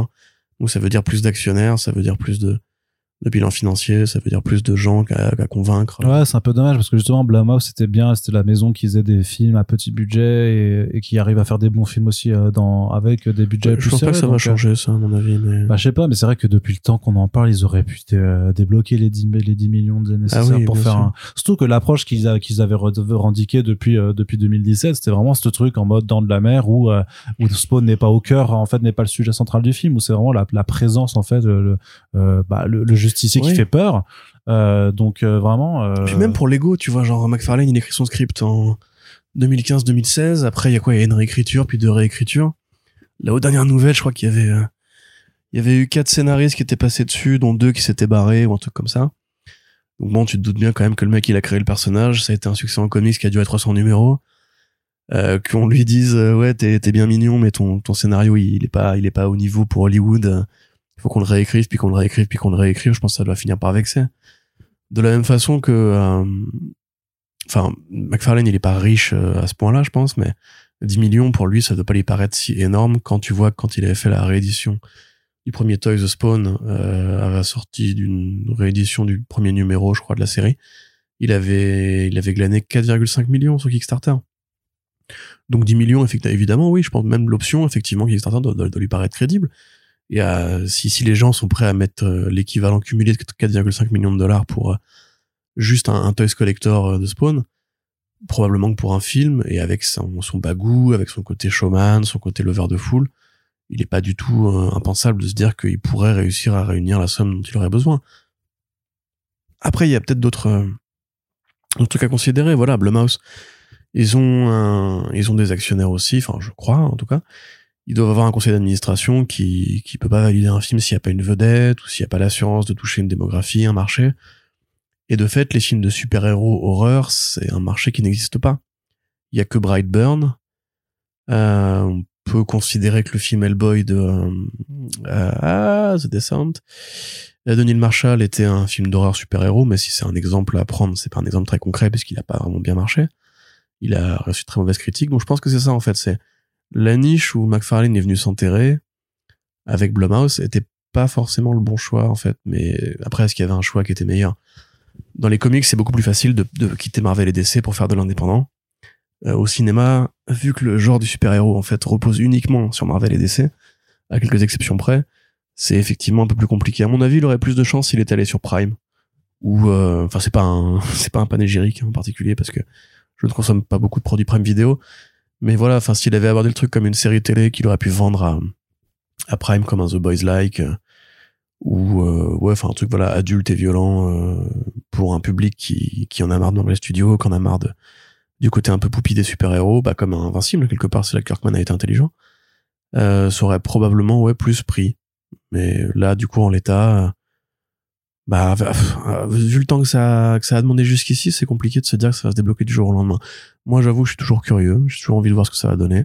Et c'est la fin de ce très long monologue et très bien, merci pour euh, cette euh, ce discours euh, là-dessus. Puis ben on verra bien comment ça évolue. Et puis ben voilà, on a terminé le podcast. C'est la fin de ce premier front page de 2024. On espère que ça vous a plu. Euh, si c'est le cas, n'hésitez pas à le faire savoir. On rappelle que tous les liens, en général, on les, on les met dans les descriptions des podcasts, que ce soit pour les campagnes, donc pour les pour Pups, pour tout tout ça. Vous pouvez directement regarder dans la description et vous êtes guidé par nos soins. Si vous appréciez ce travail, vous pouvez le faire savoir. Donc en partageant les émissions, bien entendu, sur les réseaux sociaux, en en parlant autour de vous. Puis on vous rappelle que euh, la base de, euh, de, de pérennité de ce podcast, ça reste vous, la communauté et le soutien par la communauté. Donc on a une page typique qui est ouverte H24 sur laquelle vous pouvez nous soutenir également. Et merci à toutes celles et ceux, comme on le rappelait en début de ce podcast, qui le font. C'est grâce à vous qu'on peut continuer et qu'on continuera euh, le plus longtemps possible. Merci de nous avoir écoutés. Puis on se dit à très bientôt pour le prochain podcast. Salut Mm-hmm.